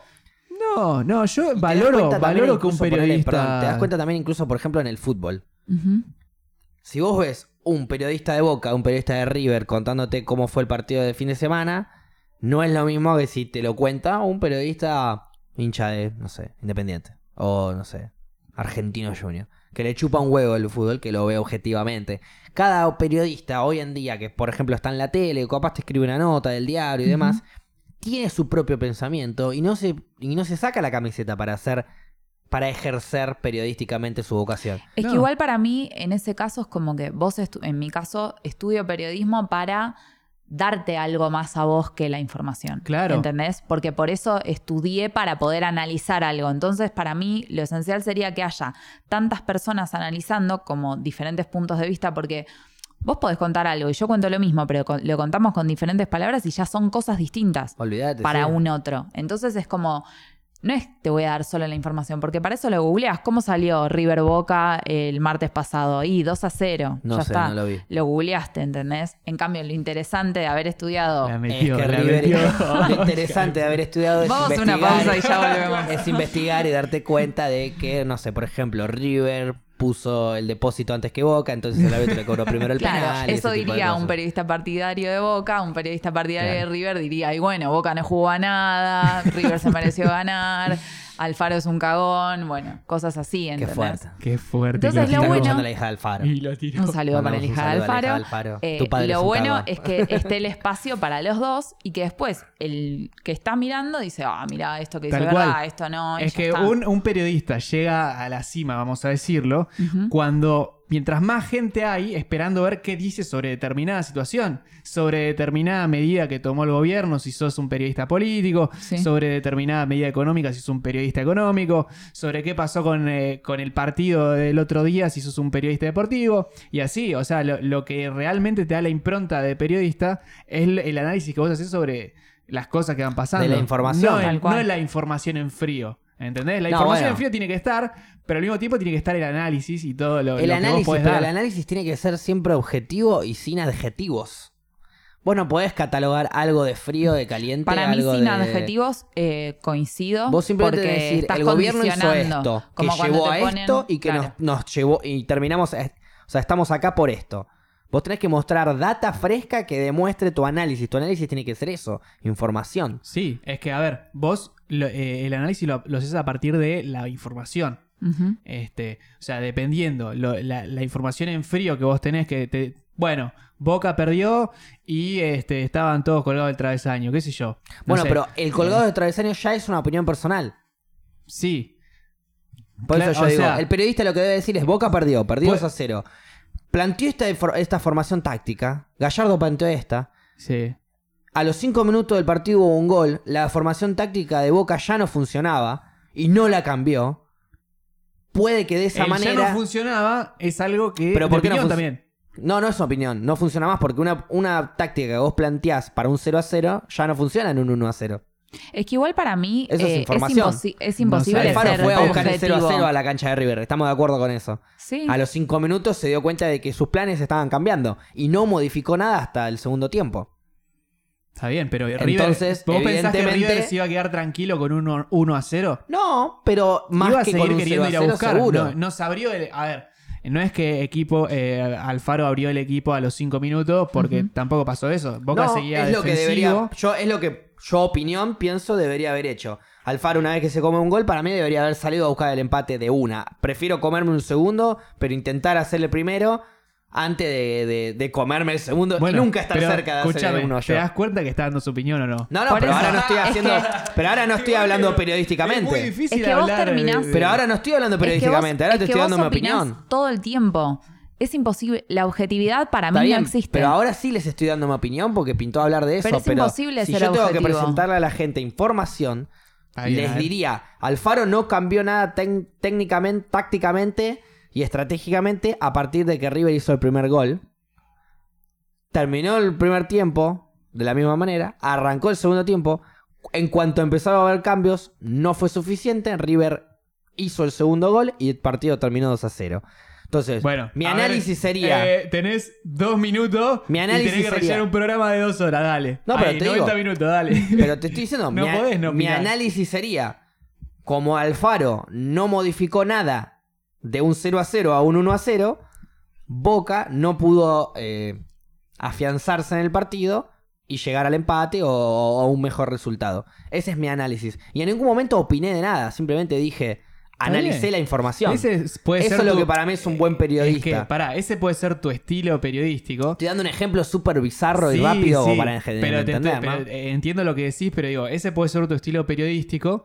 Pero de repente también tenés un programa que te dice, mira, estamos buscando este perfil de periodista que sea picante y que como el negro 100%. uno y se pare el que y vende no es el que dice las cosas como digo yo. El que vende es el que te dice Alfaro es un cagón, no hizo los cambios cuando los tenía que hacer. Y ese para mí es un periodista de mierda, No, pero ese es periodista que- que... hoy tiene 30 puntos de rating, capaz. Claro. Y bueno. La gente quiere ver eso. Y bueno, la gente quiere ver periodismo de mierda porque por lo general la gente no sabe de periodismo real, bueno. El periodismo. Sí, o tampoco quieren o tampoco no eligen les importa, le- consumir eso. No les les divierte más el morbo de ver la pelea, la boludez, el chabón eno- Pagani enojado porque Esperando que le se muera un paro cardíaco en vivo Exacto, y, y que algún todas día va a esas pasar. cosas. Todos, porque- todos tienen ese morbo, ¿no?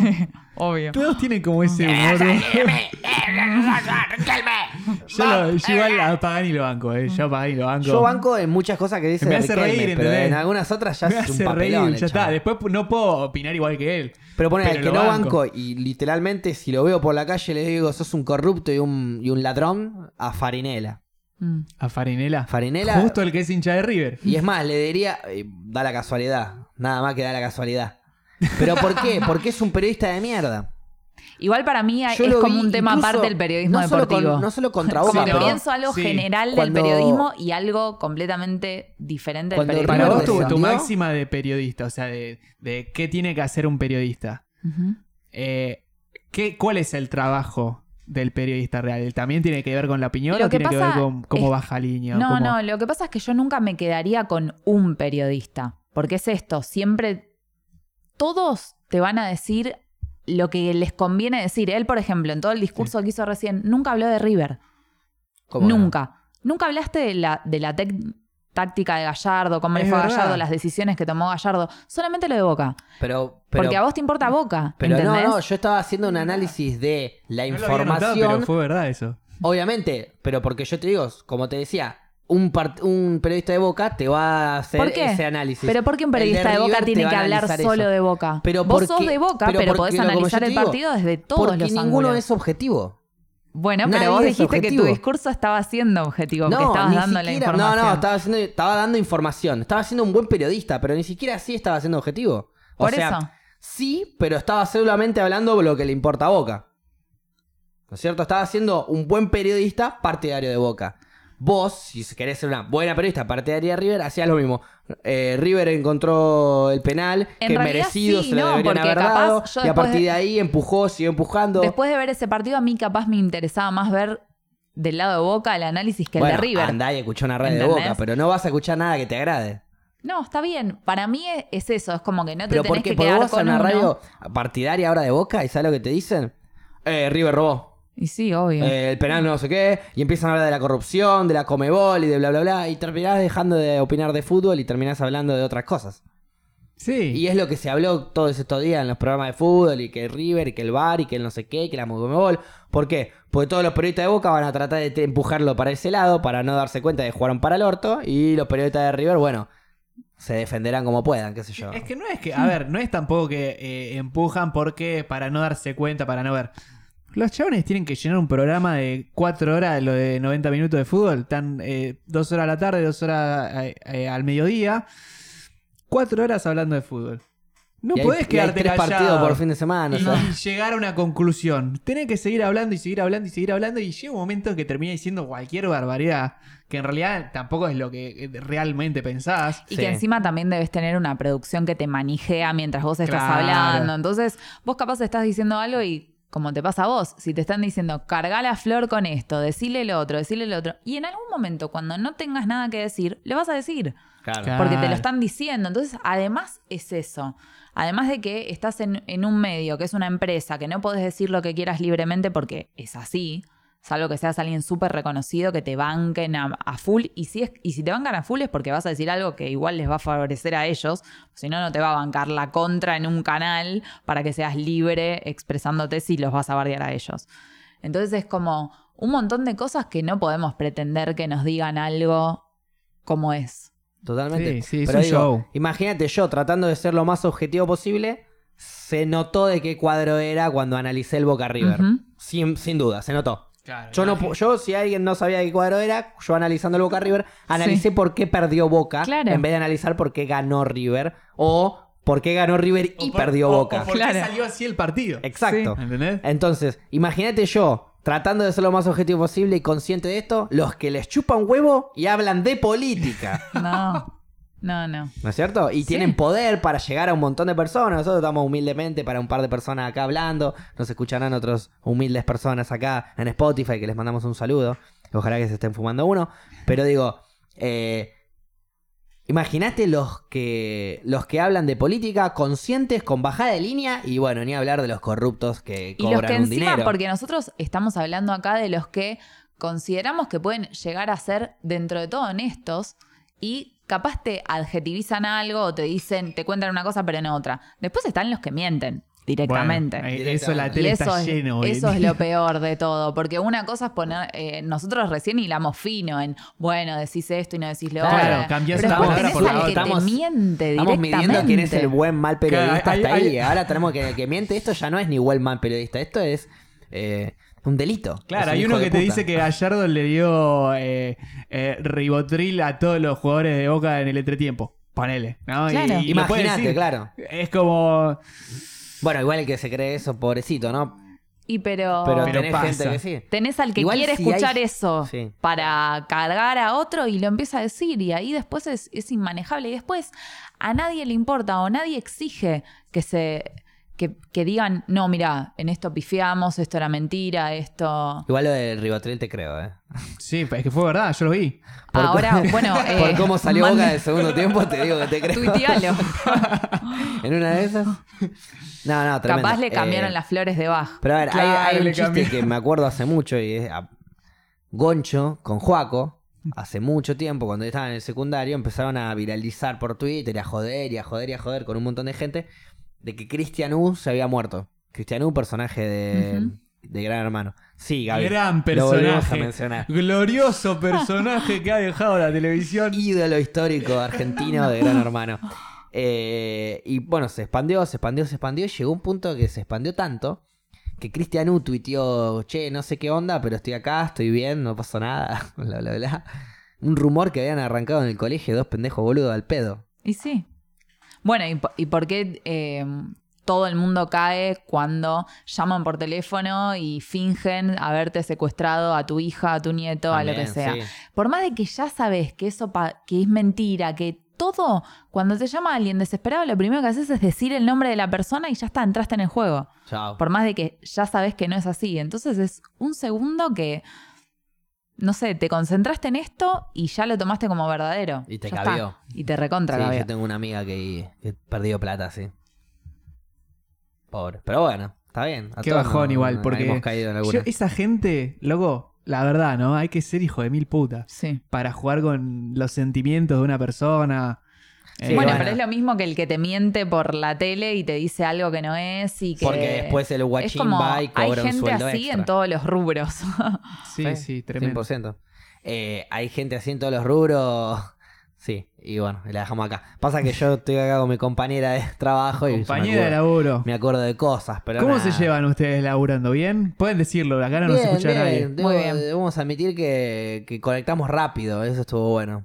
Sí, Sí. no nos conocíamos y muchos nos preguntaron si ya nos conocíamos. A mí me, Sí, me yo ojé un poco el programa y tienen buena química, todo. Se los ve bien, se los ve bien.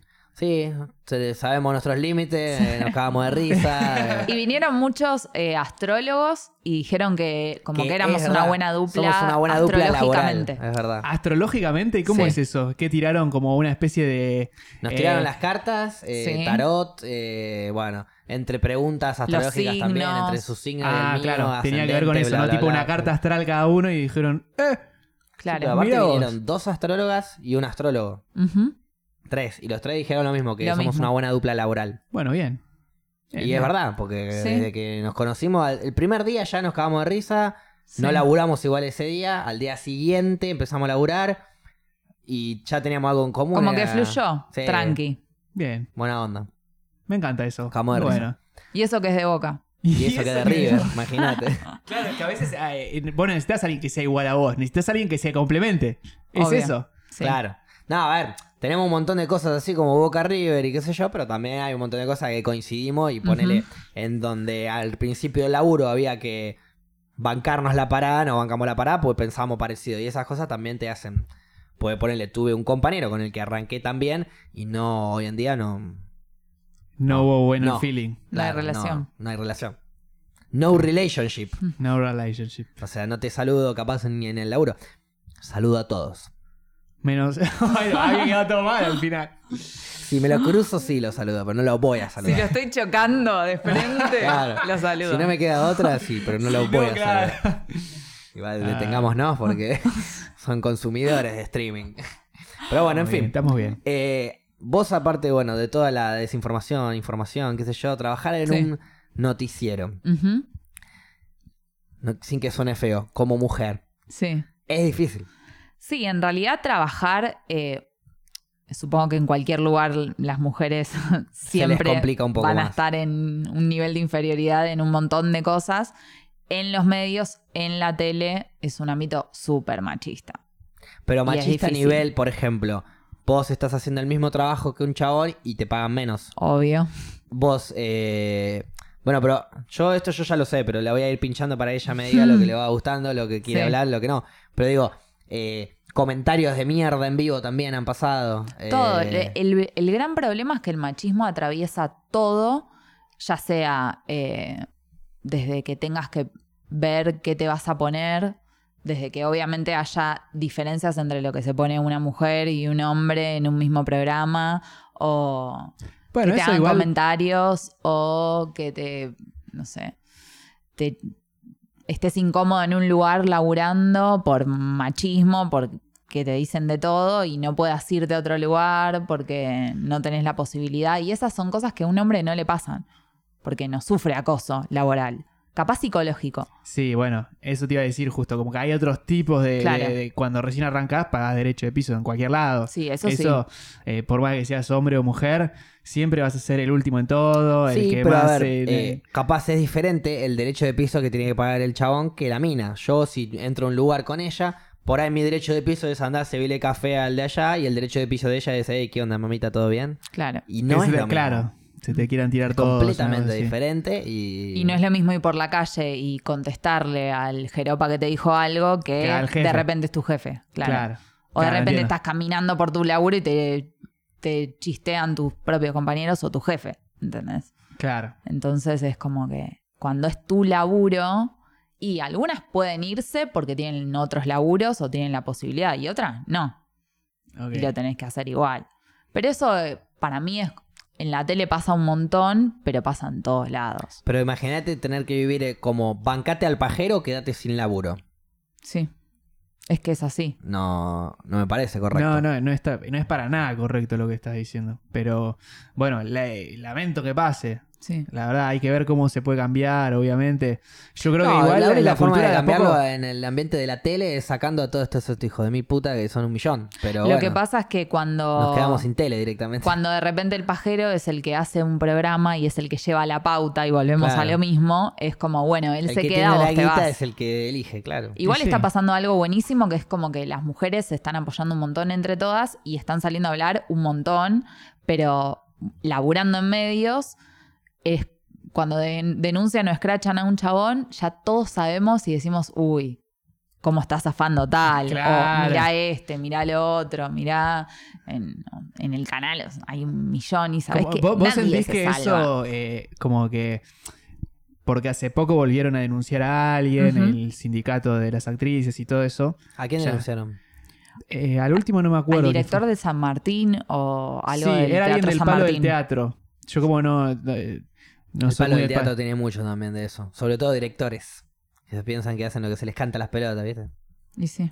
Sí, es que también es, es algo que está cambiando y por, por eso te decía, este, ¿vos sentís que a partir de ese tipo de denuncias cambia la situación laboral eh, del día a día? cambió mucho. Eh, no, a ver, no se, no se modificó totalmente, pero sí hay como otra conciencia y hay cagazo. claro. No- notás que tienen cagazo. Entonces, eh, capaz no cambian la forma de ser, pero sí, si ven que hay una situación conflictiva, te cambian de puesto o de lugar para evitar, o sea, nunca van a hacer que, que te respeten.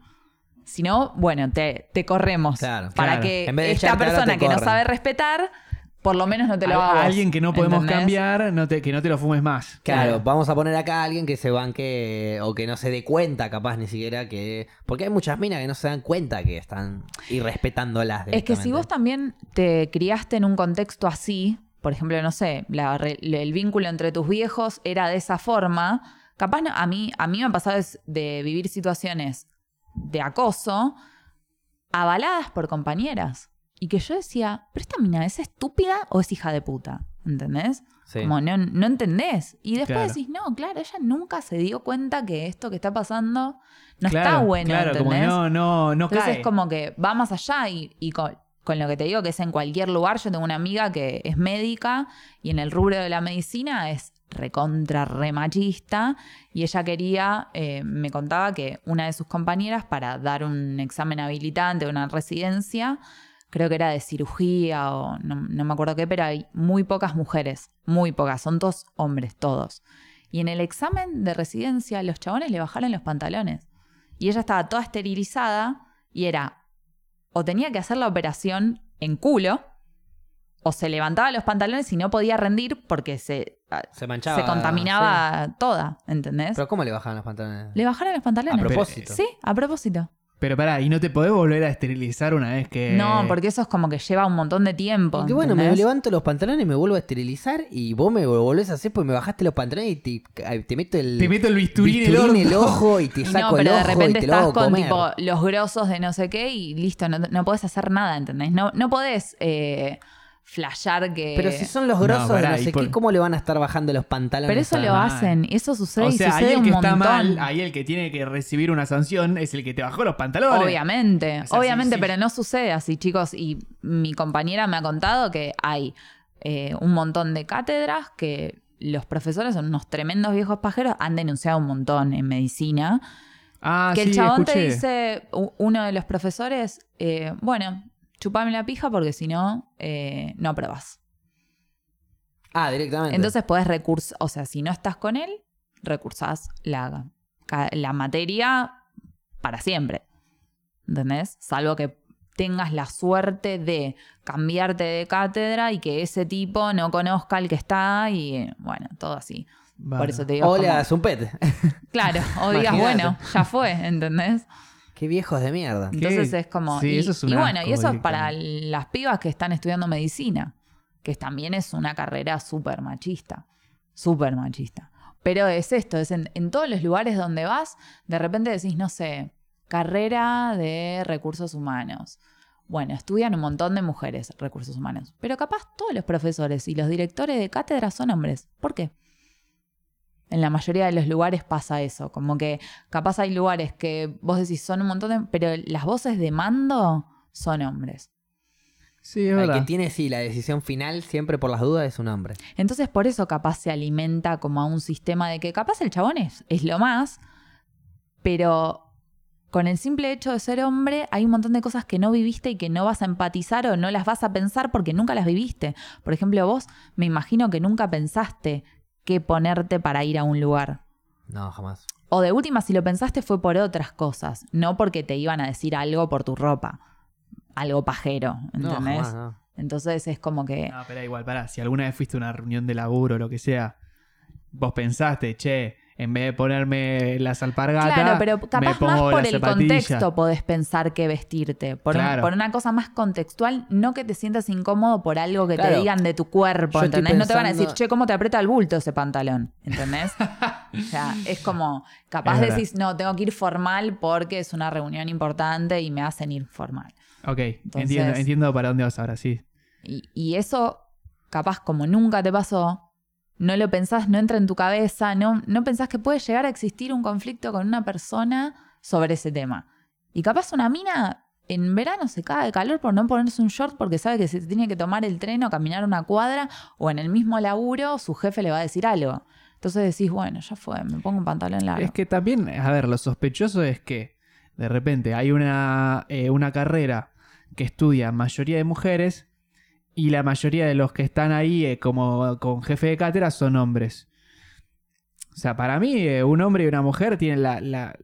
O sea, está bien que pueden ser cracks en lo que hacen, pero cualquiera de los dos puede ser crack. O sea, no, no, no es que por ser- Independientemente del género. e Independientemente del género. Entonces, ¿por qué si eh, una carrera que estudia 70% mujeres, 30% hombres, los que se reciben, de repente la- los que están como jefe de cátedra son 80% hombres, 20 mujeres?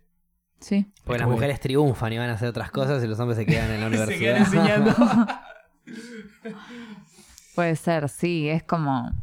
Para mí es... ah, Tampoco me gusta como dividir todo, ¿no? En hombres y mujeres. Es como que eso me parece es el una primer error. boludez. Eso me parece una boludez. Sí entiendo que hay cosas que capaz hay que llevarlas a extremos para que se entiendan, pero no quiere decir que lo comparta. O sea, conozco mujeres mucho más machistas que hombres.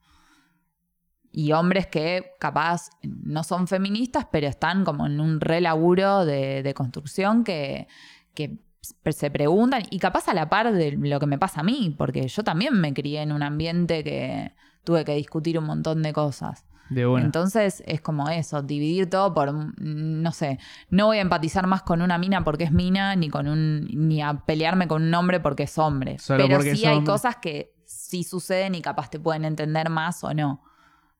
Pero a veces sí tenés que recaer en generalizar para, o en eh, hacer algo muy extremo para que te entiendan. Pero después decís, no, bueno, ya sé, no todos los hombres entiende, son así, obvio. no Pero todo- porque aparte, el machismo también perjudica al hombre. De mil millones de maneras. No solo desde que yo hoy en día, que yo soy una persona que le chupa un poco un huevo la ropa, entonces camino en jogging y remeras negras por la calle, capaz me pongo la capucha porque está un poco fresco, y cualquier señora que camina se asusta cuando yo voy. Claro. Y yo nada que ver, señora, hasta por ahí le doy una seca si quiere, o Sí, le ayudo sí. a cruzar la calle. Este, entonces ahí de repente es un poco, bueno, eso ya es la inseguridad y demás. Pero cualquier chica de veintipico de años está por ahí. Viste que yo por ahí le digo, eh, vamos a tomar algo. Y si estoy caminando por la calle, no, no hay chance. Claro. Eh, es miedo por las dudas. Y está bien. y sí. No está bien. Está mal. Ah. Estoy acostumbrado a que pase eso y no me lo tomo como mal. Por ejemplo, muchas, muchos pibes por ahí van caminando por la calle, la mina a la mina, la mina lo manda a la mierda. Y no es culpa del pibe capaz que la mina mierda. Es culpa de que la mina ya está hinchada la bola de que le Obvio. rompan tanto los Claro. huevos. Entonces en la primera que le dijiste te mandó la mierda. Y el pibe se ofende y la, eh, loca de mierda. Pero pará. Es que Es sí, que ya no entendés nada, Es que le, pega a todo el mundo, le pega a todo el mundo. A mí me pasa que muchas veces vuelvo caminando a mi casa, qué sé yo, varias cuadras, y empezar a caminar atrás de, de- de una mujer ya me genera algo. Sí, me da miedo a mí como. Es Como como, si la estoy rápido para que no tenga miedo de que no le voy a hacer nada. O voy mirando para un costado, como Oh, diciendo. sí, sí, es "No te una estoy locura, intimidando". pero He pasa llegado eso. a cruzar de calle cuando no tenía que cruzar para, Claro. para pasarla y que no tenga miedo. Por las dudas, ¿viste? ¿Viste? Por las dudas. ¿Qué sé yo, no? Es un cachito de, de- de- de conciencia para no romper los huevos, ¿viste? Pe- Sí. Y también me ha pasado que no me doy cuenta, voy caminando y se agarran la cartera así o se asustan, hasta hasta pegado grito, después me piden disculpas, ¿no? Porque Sí, sí, obvio. le- yo hasta he tenido conversaciones, disculpame, soy tan feo, le dije. Claro. No, disculpame, pasa que... Bueno, capaz esto que me dicen ustedes, a mí nunca me pasó de, de tener miedo de que alguien tenga miedo de mí o de que Claro, alguien se asuste. Exacto. Pero, eh, bueno, sí, desde el otro Pero lado. sí tener miedo de alguien. Claro. Yo estoy sí, en el- eso. esperando el bondi, escuchando música, re loco, y me olvido hasta que llegue el bondi. Claro. Una chica no puede hacer eso. Tiene No. que prestar atención de su 360 grados a su alrededor. Y O- después cuando se sube al bondi, del que maneja el bondi O también por por, la ejemplo, duda. otra cosa que nos pasa un montón y que, no sé, a- pregúntenle a mujeres que los rodeen si les pasó alguna vez que un chabón te muestre la pija, por ejemplo. A ustedes, ¿cuántas minas le mostraron una teta en la calle? No, lamentablemente pocas. Sí, lamentablemente. Bueno, Una sola vez vi una en mina realidad desnuda en la lamentablemente calle. o no, porque es raro que alguien te Es muestre algo que vos no tengas ganas. sí. Sí. Pero, digo, una sola vez y ahí es donde lo viví, Pero por pará, así ¿cómo, decirlo. ¿cómo fue ese una? Me, me intriga ahora. Estaba entrando a Maquena, es un boliche ahí por Palermo, Bien. y estaban sacando a una chica que estaba completamente desnuda en, en el boliche. La mina estaba... Drogada. eh, no, estaba re borracha. Bueno, no sé si se habrá drogado o qué, pero probablemente estaba re borracha. Y estaba flasheando una como, ey, que cagones de mierda, que les da miedo la concha. Y se agarraba así. No. Completamente en pelotas la piba. Sí, sí. Y flasheó una. Y sí, obvio, una mina desnuda, yo, hombre heterosexual, digo, no, no me molesta, no me desagrada. Pero en esa situación sí me estaba desagradando. Claro. Porque estaba re borracha, en pelota, haciendo Sí, un papelón tremendo. Un asco. Y ni siquiera, a ver, eh, en Maquena, en la primera, ahí te despató a hombres sacando una mina en pelota del boliche, ya estaba todos mirando a ver que no pase nada. Los patobas nunca le hicieron nada, simplemente la, la- La- la- la- la- la llevaron a la la calle. sacaron y le dijeron, eh, flaca, estás en bolas. Claro. O sea, es que así todo, si fuera al revés, con un hombre en esas condiciones que está desnudo, a Capaz nosotras hasta no, lo cagan a no nos chabón. pasaría lo mismo tampoco, porque es distinto. Es como. eh, es otra situación al ver a alguien desnudo así. Claro, sí. Distinto es que estés no es que caminando o te tomaste un taxi. y me diga, eh, la concha. No, no es. Claro. Te tomas un taxi y, no sé, la mina que maneja te dice, no sé, chupame la teta, ¿entendés? O no te bajás, no sé. Chupame un par de- Vos, chupame vos te las lo digo tetas así y- y capaz me decís, hoy me encantaría que me pase eso. Y no, porque capaz es una mina que no te... No. No, es la que te gusta, que te estás Claro, imaginando no te ahora está- que te va a claro, decir no, eso. Yo me estoy imaginando a Pamela Anderson a los A mí 25 también, años. claro, a mí también me encantaría que el chabón que me gusta me aparezca en la calle y me Claro, diga, vení, obvio. chupámela. Sí, el tema es que el tachero que me dice no te bajás de acá si no me la chupás no es Tomás Shelby. Claro. ¿No es cierto? Es, lamentablemente es Tomás eh, García. eh, El machismo es tan machismo que ni siquiera eso, ni siquiera está bueno el que te pide algo así Claro, en la calle, sí. ¿entendés? Claro. Qué feo. Claro, de última, si vas a machista, tenés que estar bueno. Claro. Como para se balancear un poco. No, igual no, eh. No, no, vos, fachero, a vos te estoy hablando. No te hagas el no pelotudo. lo hagas. Por favor. Este, pero bueno, bien, bien. Estamos tratando, bueno, bien no mal, pero estamos tratando de, de a poco salir de ahí, ¿no? Sí Eh, noto como un montón de cambio en los hombres y un montón de cambio en las mujeres. Y las pibitas son lo más. Yo me, me- o sea, me pongo muy contento al ver nenitas de 8 años, 10 No, años no, es con increíble. pañuelos Hay- en la Es mochila. que hay un cambio que es tremendo. A mí me pasa que cuando voy a las marchas a favor del aborto o del ni una menos, siento que yo estoy acompañando a las pibitas más que otra cosa, Exacto, ¿entendés? sí. Porque vas y son todas pibas, todas. Sí. Y nosotras como que estamos ahí haciéndoles el aguante. Les bancamos a ustedes todo lo que tuvimos de sufrir Pero que- nosotras en su momento, pero ustedes sea- también entienden yo lo sea, que fue a ser esa pibita. edad, yo era una boluda que estaba pero en otra, no, no discutía ningún tema interesante, ninguno. Qué zarpado eso. Y digo, y ahora esta piba, no sé, mi, mi prima tiene 17. Y el año pasado fui al cumpleaños y en su cumpleaños, hablando con las compañeras, el aborto a los 17, 16 años, y yo a esa edad, la verdad que, Es que no, no tenía temas mucha muy más llegada interesantes. de información eh, al toque. Pero también hay un interés, porque capaz la información Exacto. está, pero si no te interesa y te pones a ver cualquier otra cosa, ya está. Es que también pensá, hoy en día, todo- todas estas chicas que vos decís, las pibas, que la verdad que es verdad que tienen una, como una fuerza y algo que, que está resarpado, tienen en su celular un montón de información todo el tiempo. Sí. Cosa que en otro momento por ahí tenías que esperar a que te toque la compu o ver algo en la tele en algún momento. O fumarte el canal que tus viejos decidieron poner O y de repente está polémica en el bar. Por Claro, ejemplo. exacto. Por ejemplo. Exacto. Entonces, como que ahora tenés una fuente de información de tus intereses todo el tiempo, que Sí. encima está redirigido, porque si, si yo ahora digo, me gustaría viajar a Bariloche, eh, en, En dos días tienes una publicidad de descuentos en un hostel de Ah, Bariloche, tal cual. sí. Y ahora Porque- nosotros la vamos a tener porque lo acabamos de decir acá Seguro. y piensan que queremos ir a Bariloche. Yo Tal quiero cual. ir igual, pero no puedo. Sí, todos queremos ir. Yo reiría, así que sí, bien ahí. A vos no te va a llegar la información porque dijiste no puedo. Ay, no. Bueno, sí, quiero, quiero. Pero eso, eso creo que también es algo que, que, que- que pasa ahora. Como que esa fuente de información constante antes no estaba. Y, y no te estoy hablando de hace un montón de años, estoy hablando de hace 20 años como mucho. menos, 10. Menos. En el 2000 empezaron Porque a ver... los eh, smartphones son del Claro, 2007, smartphone, es verdad. 2008. Y ahí el que lo compraba era alguien que tenía, eh, Sí. que podía tener lo último. En la computadora ya tenías Google y ahí en Google ya tenías un montón de cosas, pero no es lo mismo que Google de ahora. Y no es lo mismo que, como vos decís, estar en tu en el tren, Claro. Y tener una discusión sobre un problema de física complejo y poder resolverlo en cuestión de 5 segundos. Sí, tal cual. Bueno, y así como digo lo de las pibitas, también los pibitos.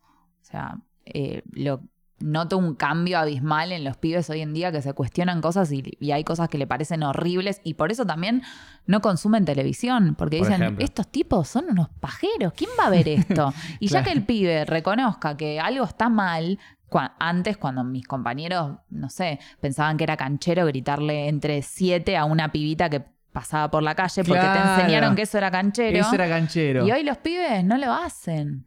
Y si alguien lo hace, es como, ¿qué le Lo- pasa a este estúpido? cagan a pedo, Bueno, o bien. sea, Entonces- o sea, el, el diagnóstico que tenés me encanta por ahora, porque estás diciendo que como la generación la que generación viene... que viene está mejorando, Sí, es verdad. un montón. Sí. Pero Bien. para mí lo ideal sería que se mueran ya las generaciones viejas. Los dinosaurios esos antiguos, ya está. Váyanse a otro lado. O los que no tengan ganas de cambiar, porque a mí me ha pasado de tener discusiones con mi vieja hace un par de años y lo que más le valoro y le digo, ojalá yo cuando vaya creciendo vaya siendo así también, porque, a ver, para mí lo interesante es uno poder, hoy pensás algo que es una mierda, pero poder cuestionártelo y mañana no pensar esa mierda. Si toda tu vida pensás igual, algo mal estás haciendo, porque Las cosas vas cambian. cambiando, y vas cambiando tiene que el cambiar tu pensamiento. forma de Sí. pensar. Por eso, y yo hace, poner, por ejemplo, no sé, seis años discutía con mi vieja que ella decía que una pareja eh, del mismo sexo no podía tener hijos. Porque no, era, no es una familia, eso no es una familia.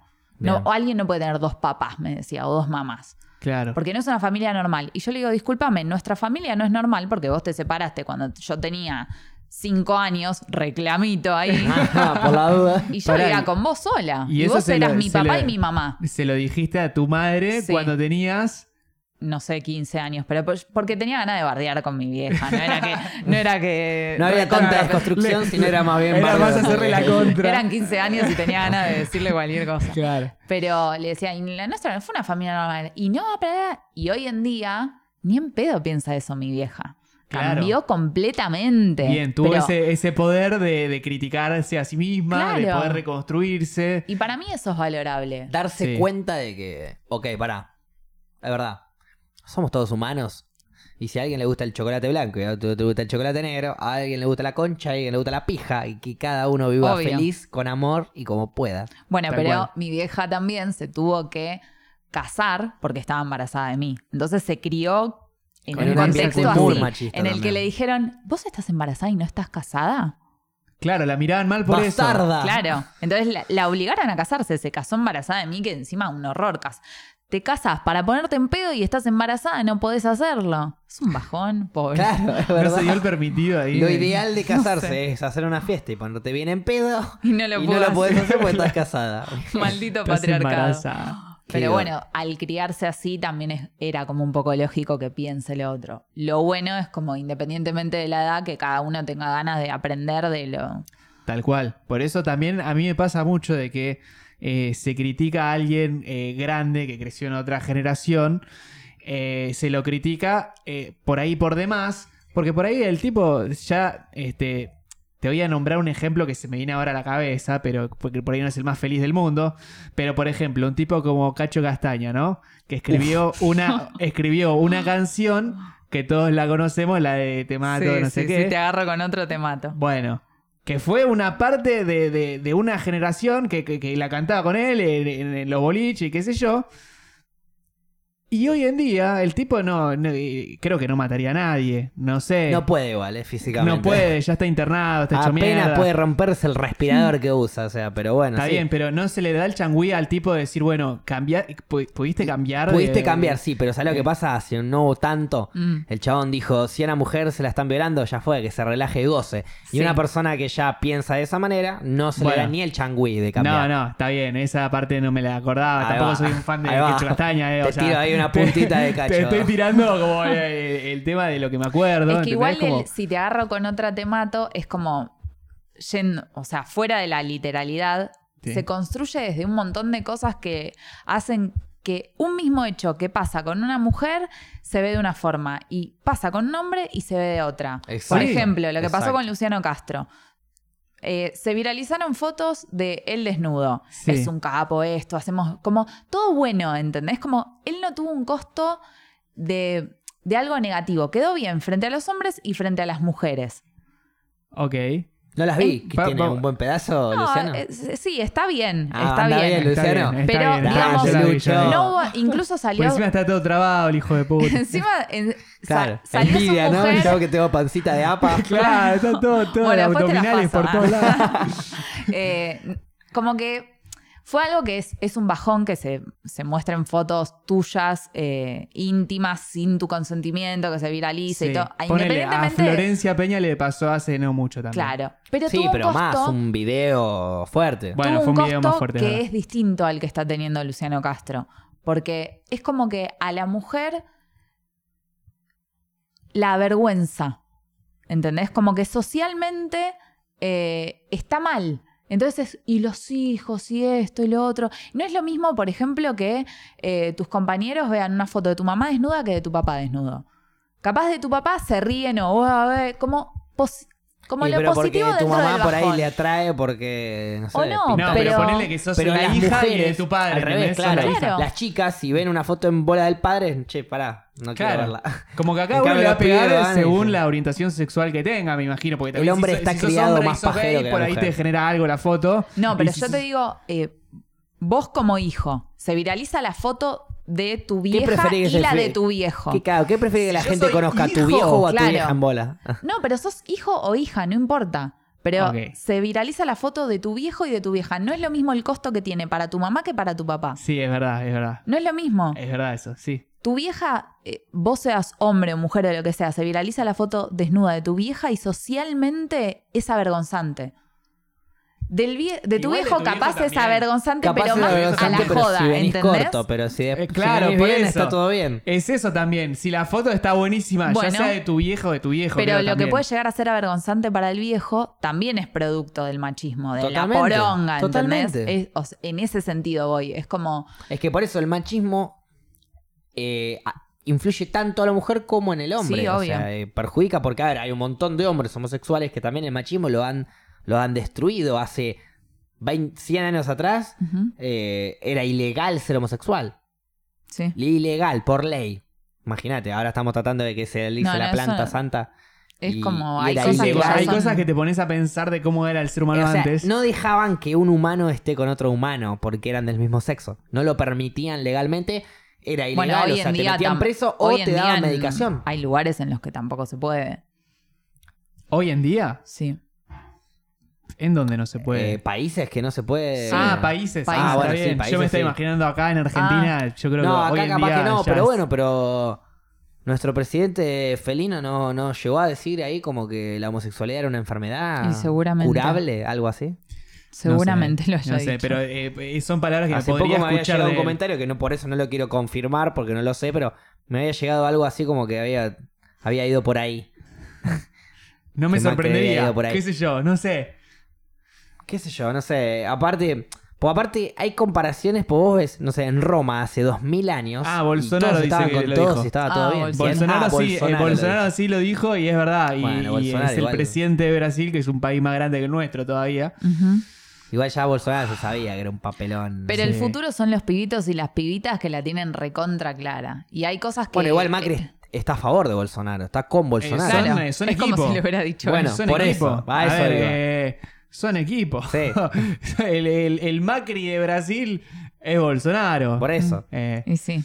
así que bueno. Y bueno, entonces eh, le tenés fe a las nuevas generaciones. Sí, porque hay un montón de cosas que no se, no se las cuestiona. También, a ver, son hijos, hijas de parejas que están en, como en este proceso en el que se cuestionan otras cosas, están aprendiendo. Entonces no es lo mismo a nosotros que nos criaron nuestros viejos que tenían sus viejos más facho todavía que Sí. capaz Bueno, un que pibito que, nace ahora o que nació un par de años. Es que, ¿sabes qué? Justo lo que estás diciendo se me viene algo a la cabeza que es tremendo, de que nuestros viejos, y lo voy a generalizar porque sé que es así, vivieron una etapa de dictadura. Claro.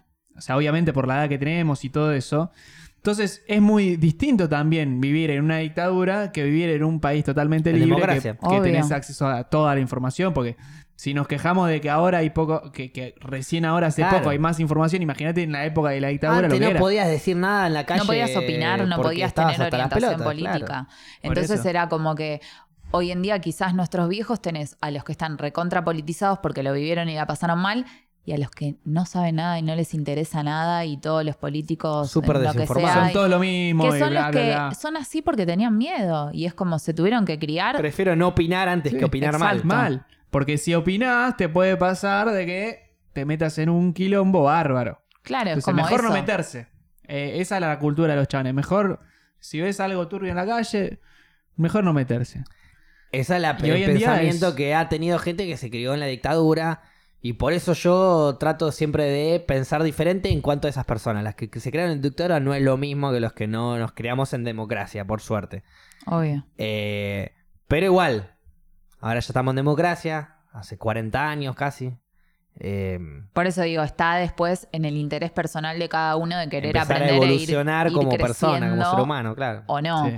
eh, tenés gente joven que no tiene ganas de pensar y no piensa y capaz tiene un pensamiento peor que alguien grande que fue atravesando varias cosas. Para mí no está mal pensar una cosa y después aceptar y decir, no, la verdad que en este momento estaba re equivocada. Una banda. Sí. sí. Eh, Es más, yo, desconfío de la gente que, que, dice, yo siempre fui igual. Siempre pensé lo mismo. Es gente Es orgullosa claro. esa. Claro, porque no Para te mí, diste es la... gente que no acepta de que pudo cambiar, que obvio. pudo pensar diferente ahora a después. Aparte, tampoco acepta de que las sociedades cambian. Por ahí Claro. algo que en su momento vos pensabas y todo el mundo te daba la razón como lo que estás pensando está perfecto, a, a que de repente digan todos, eh, como toda la sociedad empieza a cambiar y, y los paradigmas sean otros, estén mutando. Sí, es que es eso, o sea, no podés pensar siempre lo mismo de todo porque o en algún momento estás mintiendo o en algún momento no estás reconociendo lo que pasa. Y no- para, para mí no está bueno, qué sé yo. Pre- prefiero mil veces decir, no, la verdad que en este momento era, era una pelotuda o Claro. pensaba esto así. es que bueno, todos y tuvimos momentos está. de pelota. O sea, si yo tengo que empezar a decir cuándo empecé a ser un poco más consciente, yo voy a cumplir 27 en noviembre. Te digo, bueno, cuando cumplí 26. o sea, no tengo ni un año de conciencia Y capaz. que también te tenés que Y hoy equivocar. en día soy un poquito más consciente que ayer. Entonces, hoy tampoco soy tan consciente como la semana que viene. Sí, y también Claro. te tenés que equivocar en algo para, para verlo también, porque Sí. a veces si siempre te mueves con lo mismo, o, o también discutirlo, Que si siempre te mueves con la que misma se equivoque gente, alguien cerca tuyo. Sí. Como para aprender de ahí. Si no, no te vas a dar cuenta nunca de ciertas cosas, o hablar con otra gente y escuchar y decir, ah, bueno, a mí nunca me pasó esto, ponele esto que me contabas vos recién, o, o vos, eh, de ir caminando y tener miedo que una piba piense que... Sí. Claro. Yo si no lo hablo con ustedes, nunca se me va a pasar por O la... sea- nunca voy a pensar que porque yo estoy caminando, el pibe puede pensar que a mí Que me da miedo, ¿entendés? Claro. Bueno, pero a ver, no se compara ni un 2% con el miedo que puede tener una mina. En donde yo, a ver, si yo estoy caminando y la mina no me ve, pero yo la veo a ella, me agarra un cagazo de, uh, va a pensar que la quiero robar o que le quiero hacer algo mal, cruzo o la paso por un costado lejos como para que... Encima yo siempre camino, no sé qué me pasa, pero camino y la gente no se da cuenta que estoy cerca. Pasa que usas zapatillas deportivas. Uso me zapatillas pasa de lo mismo. partida, entonces no hago ruido. No y hace cuando tanto estoy Sos en- un deportista al final, y cuando Facu. estoy en el estudio y demás, hago- voy en patas. Entonces Claro. tampoco se dan cuenta. He Sos un pasado, ninja. he pasado gente Un eh, ninja. por al lado en la escalera de pic, subiendo la escalera. He pasado gente por al lado y no se dan cuenta. Claro. Ninja. Ninja Imagínate total. por la calle, no, de noche, una chica caminando y de repente le pasa a alguien ¡shiu! y no se da cuenta. En cuanto se da cuenta, No, no, una espada y empieza a tirar sablazo para todos lados. Bueno, por eso. No, me ha pasado también Eso de... no, es, no es ni un 2% comparado al cagazo que puede sentir una piba de me están haciendo algo, me Sí, están por obvio. querer hacer algo. Sí, es que también eso es algo negativo que pase, como el miedo entre, entre los propios ciudadanos. A ver, yo entiendo de que por ahí hay hechos que pasan, qué sé yo, pero yo no le voy a hacer nada a nadie, no, no, no tenés por qué desconfiar de mí. Entiendo que, obviamente, si estás a oscura y viene un flaco caminando de frente, medio raro, y que, que me ha pasado también, de que empiecen como a meter algo en la cartera que vos decís, esta yo llevo a, hacer Claro, algo y yo- saca un, un gas pimienta y me lo vacía. pasando al lado de ella y me como un pimienta en la Sí, nariz. en la cara, ¿eh? Bueno, pero pasado. no solamente es de que es un bajón que desconfiemos todos de todos, sino que después tenés discursos que sustentan eso. Entonces es, le pasa algo a una piba y es porque estaba sola, porque fue sola, porque fue de noche, Exacto. porque fue caminando. Claro. Entonces vos Eso no se encima vas perseguida por eso, porque decís, uy, yo ya estoy sola, ya estoy caminando, ya van a decir que... Y si encima era verano y tenías pollera y tenías... ¿Entendés? Era como... ¿no? Vas Sí. sumiendo... Te merecías Vas todo. sum- No, vas sumando es un que montón usar de la pollera cosas. justifica que el hombre haga lo que quiera. Sí. Claro, o sea, la, la cartera es como, un car- eh, es como un esas cartel así que dice robame y haceme todo. Esa gente que, pero también, como por ejemplo, cuando te dicen, no, perdí el celular, ¿qué pasó? No, me robaron. ¿Y por dónde estabas caminando? Claro. No me importa. No me importa Claro. por dónde estaba caminando, no me importa qué Sí, estaba no haciendo, está no, me bien importa nada. que- Me que- robaron, el problema es ese. Tal Punto. cual. Y todo lo que pase después y que me quieras cuestionar, me va a hinchar las pelotas. Un montón. Sí, porque Imagínate aparte una la mina culpa es cuando la usan. Bueno, sí, obvio, ni Che, hablar. pero. No, me abusó un chabón, estaba caminando por la calle y me forcejeó. Pero, ¿qué tenías puesto? ¿Qué? ¿Por qué viajaste sola? Cuando Claro, viajé sola. Es como que me digan, che, eh, el otro día jugué un partido de fútbol y gané 2 a 1. Ay, ¿qué comiste el fin de semana? No tiene una, nada que ver una cosa con la otra, hermano. No. Seguro si tomaste las flores de flor, Claro. ah, con razón, Claro, te dice, con ahí razón sí. metiste 25 Estabas re goles. energético, Ahí loco. sí, eh. Anti- esas no salen en el antidoping, datos. No sale. Bien, ahí. Ah, con razón los de River son tan. ¿Viste? Ahí está, le tiraste Les la data. recomendé, les recomendé. vos sos la preparadora física de River, por eso. Sí, sí. Les recomendé a mi, a mi médica naturista. Bien, bien. Vamos a recomendárselo a Boca a ver si ahora ganamos algo, si la concha de mi hermano. mandamos. 2007 la última que ganamos una Copa Internacional. Y suspendamos a hablar de fútbol, basta, chau, nos vemos, chau. Conclusión, ya estamos cerrando el programa, por eso. Conclusión de cómo te sentiste vos, Flora, ¿cómoda? ¿Estuviste bien acá? Acá, súper bien. Bien. Re cómoda, sí. ¿Te Bien censuramos en algún momento? No. ¿Te cuestionamos tu Libre. vestimenta? Fui libre. No, no me cuestionaron. ah, porque esa ropa, no. digo, si te violan Porque no vino mi en culpa, pollera, ¿eh? porque si no...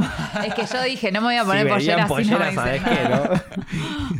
bueno, vamos a hacer una pequeña conclusión. Arranco yo, pasa Milton, cerrás vos. Dale. Mi conclusión sería, si sos mujer, tenenos paciencia. Ya vamos a, ya vamos a mejorar. Si sos hombre, pelotudo, empezá a mejorar. y nos vemos en el próximo capítulo.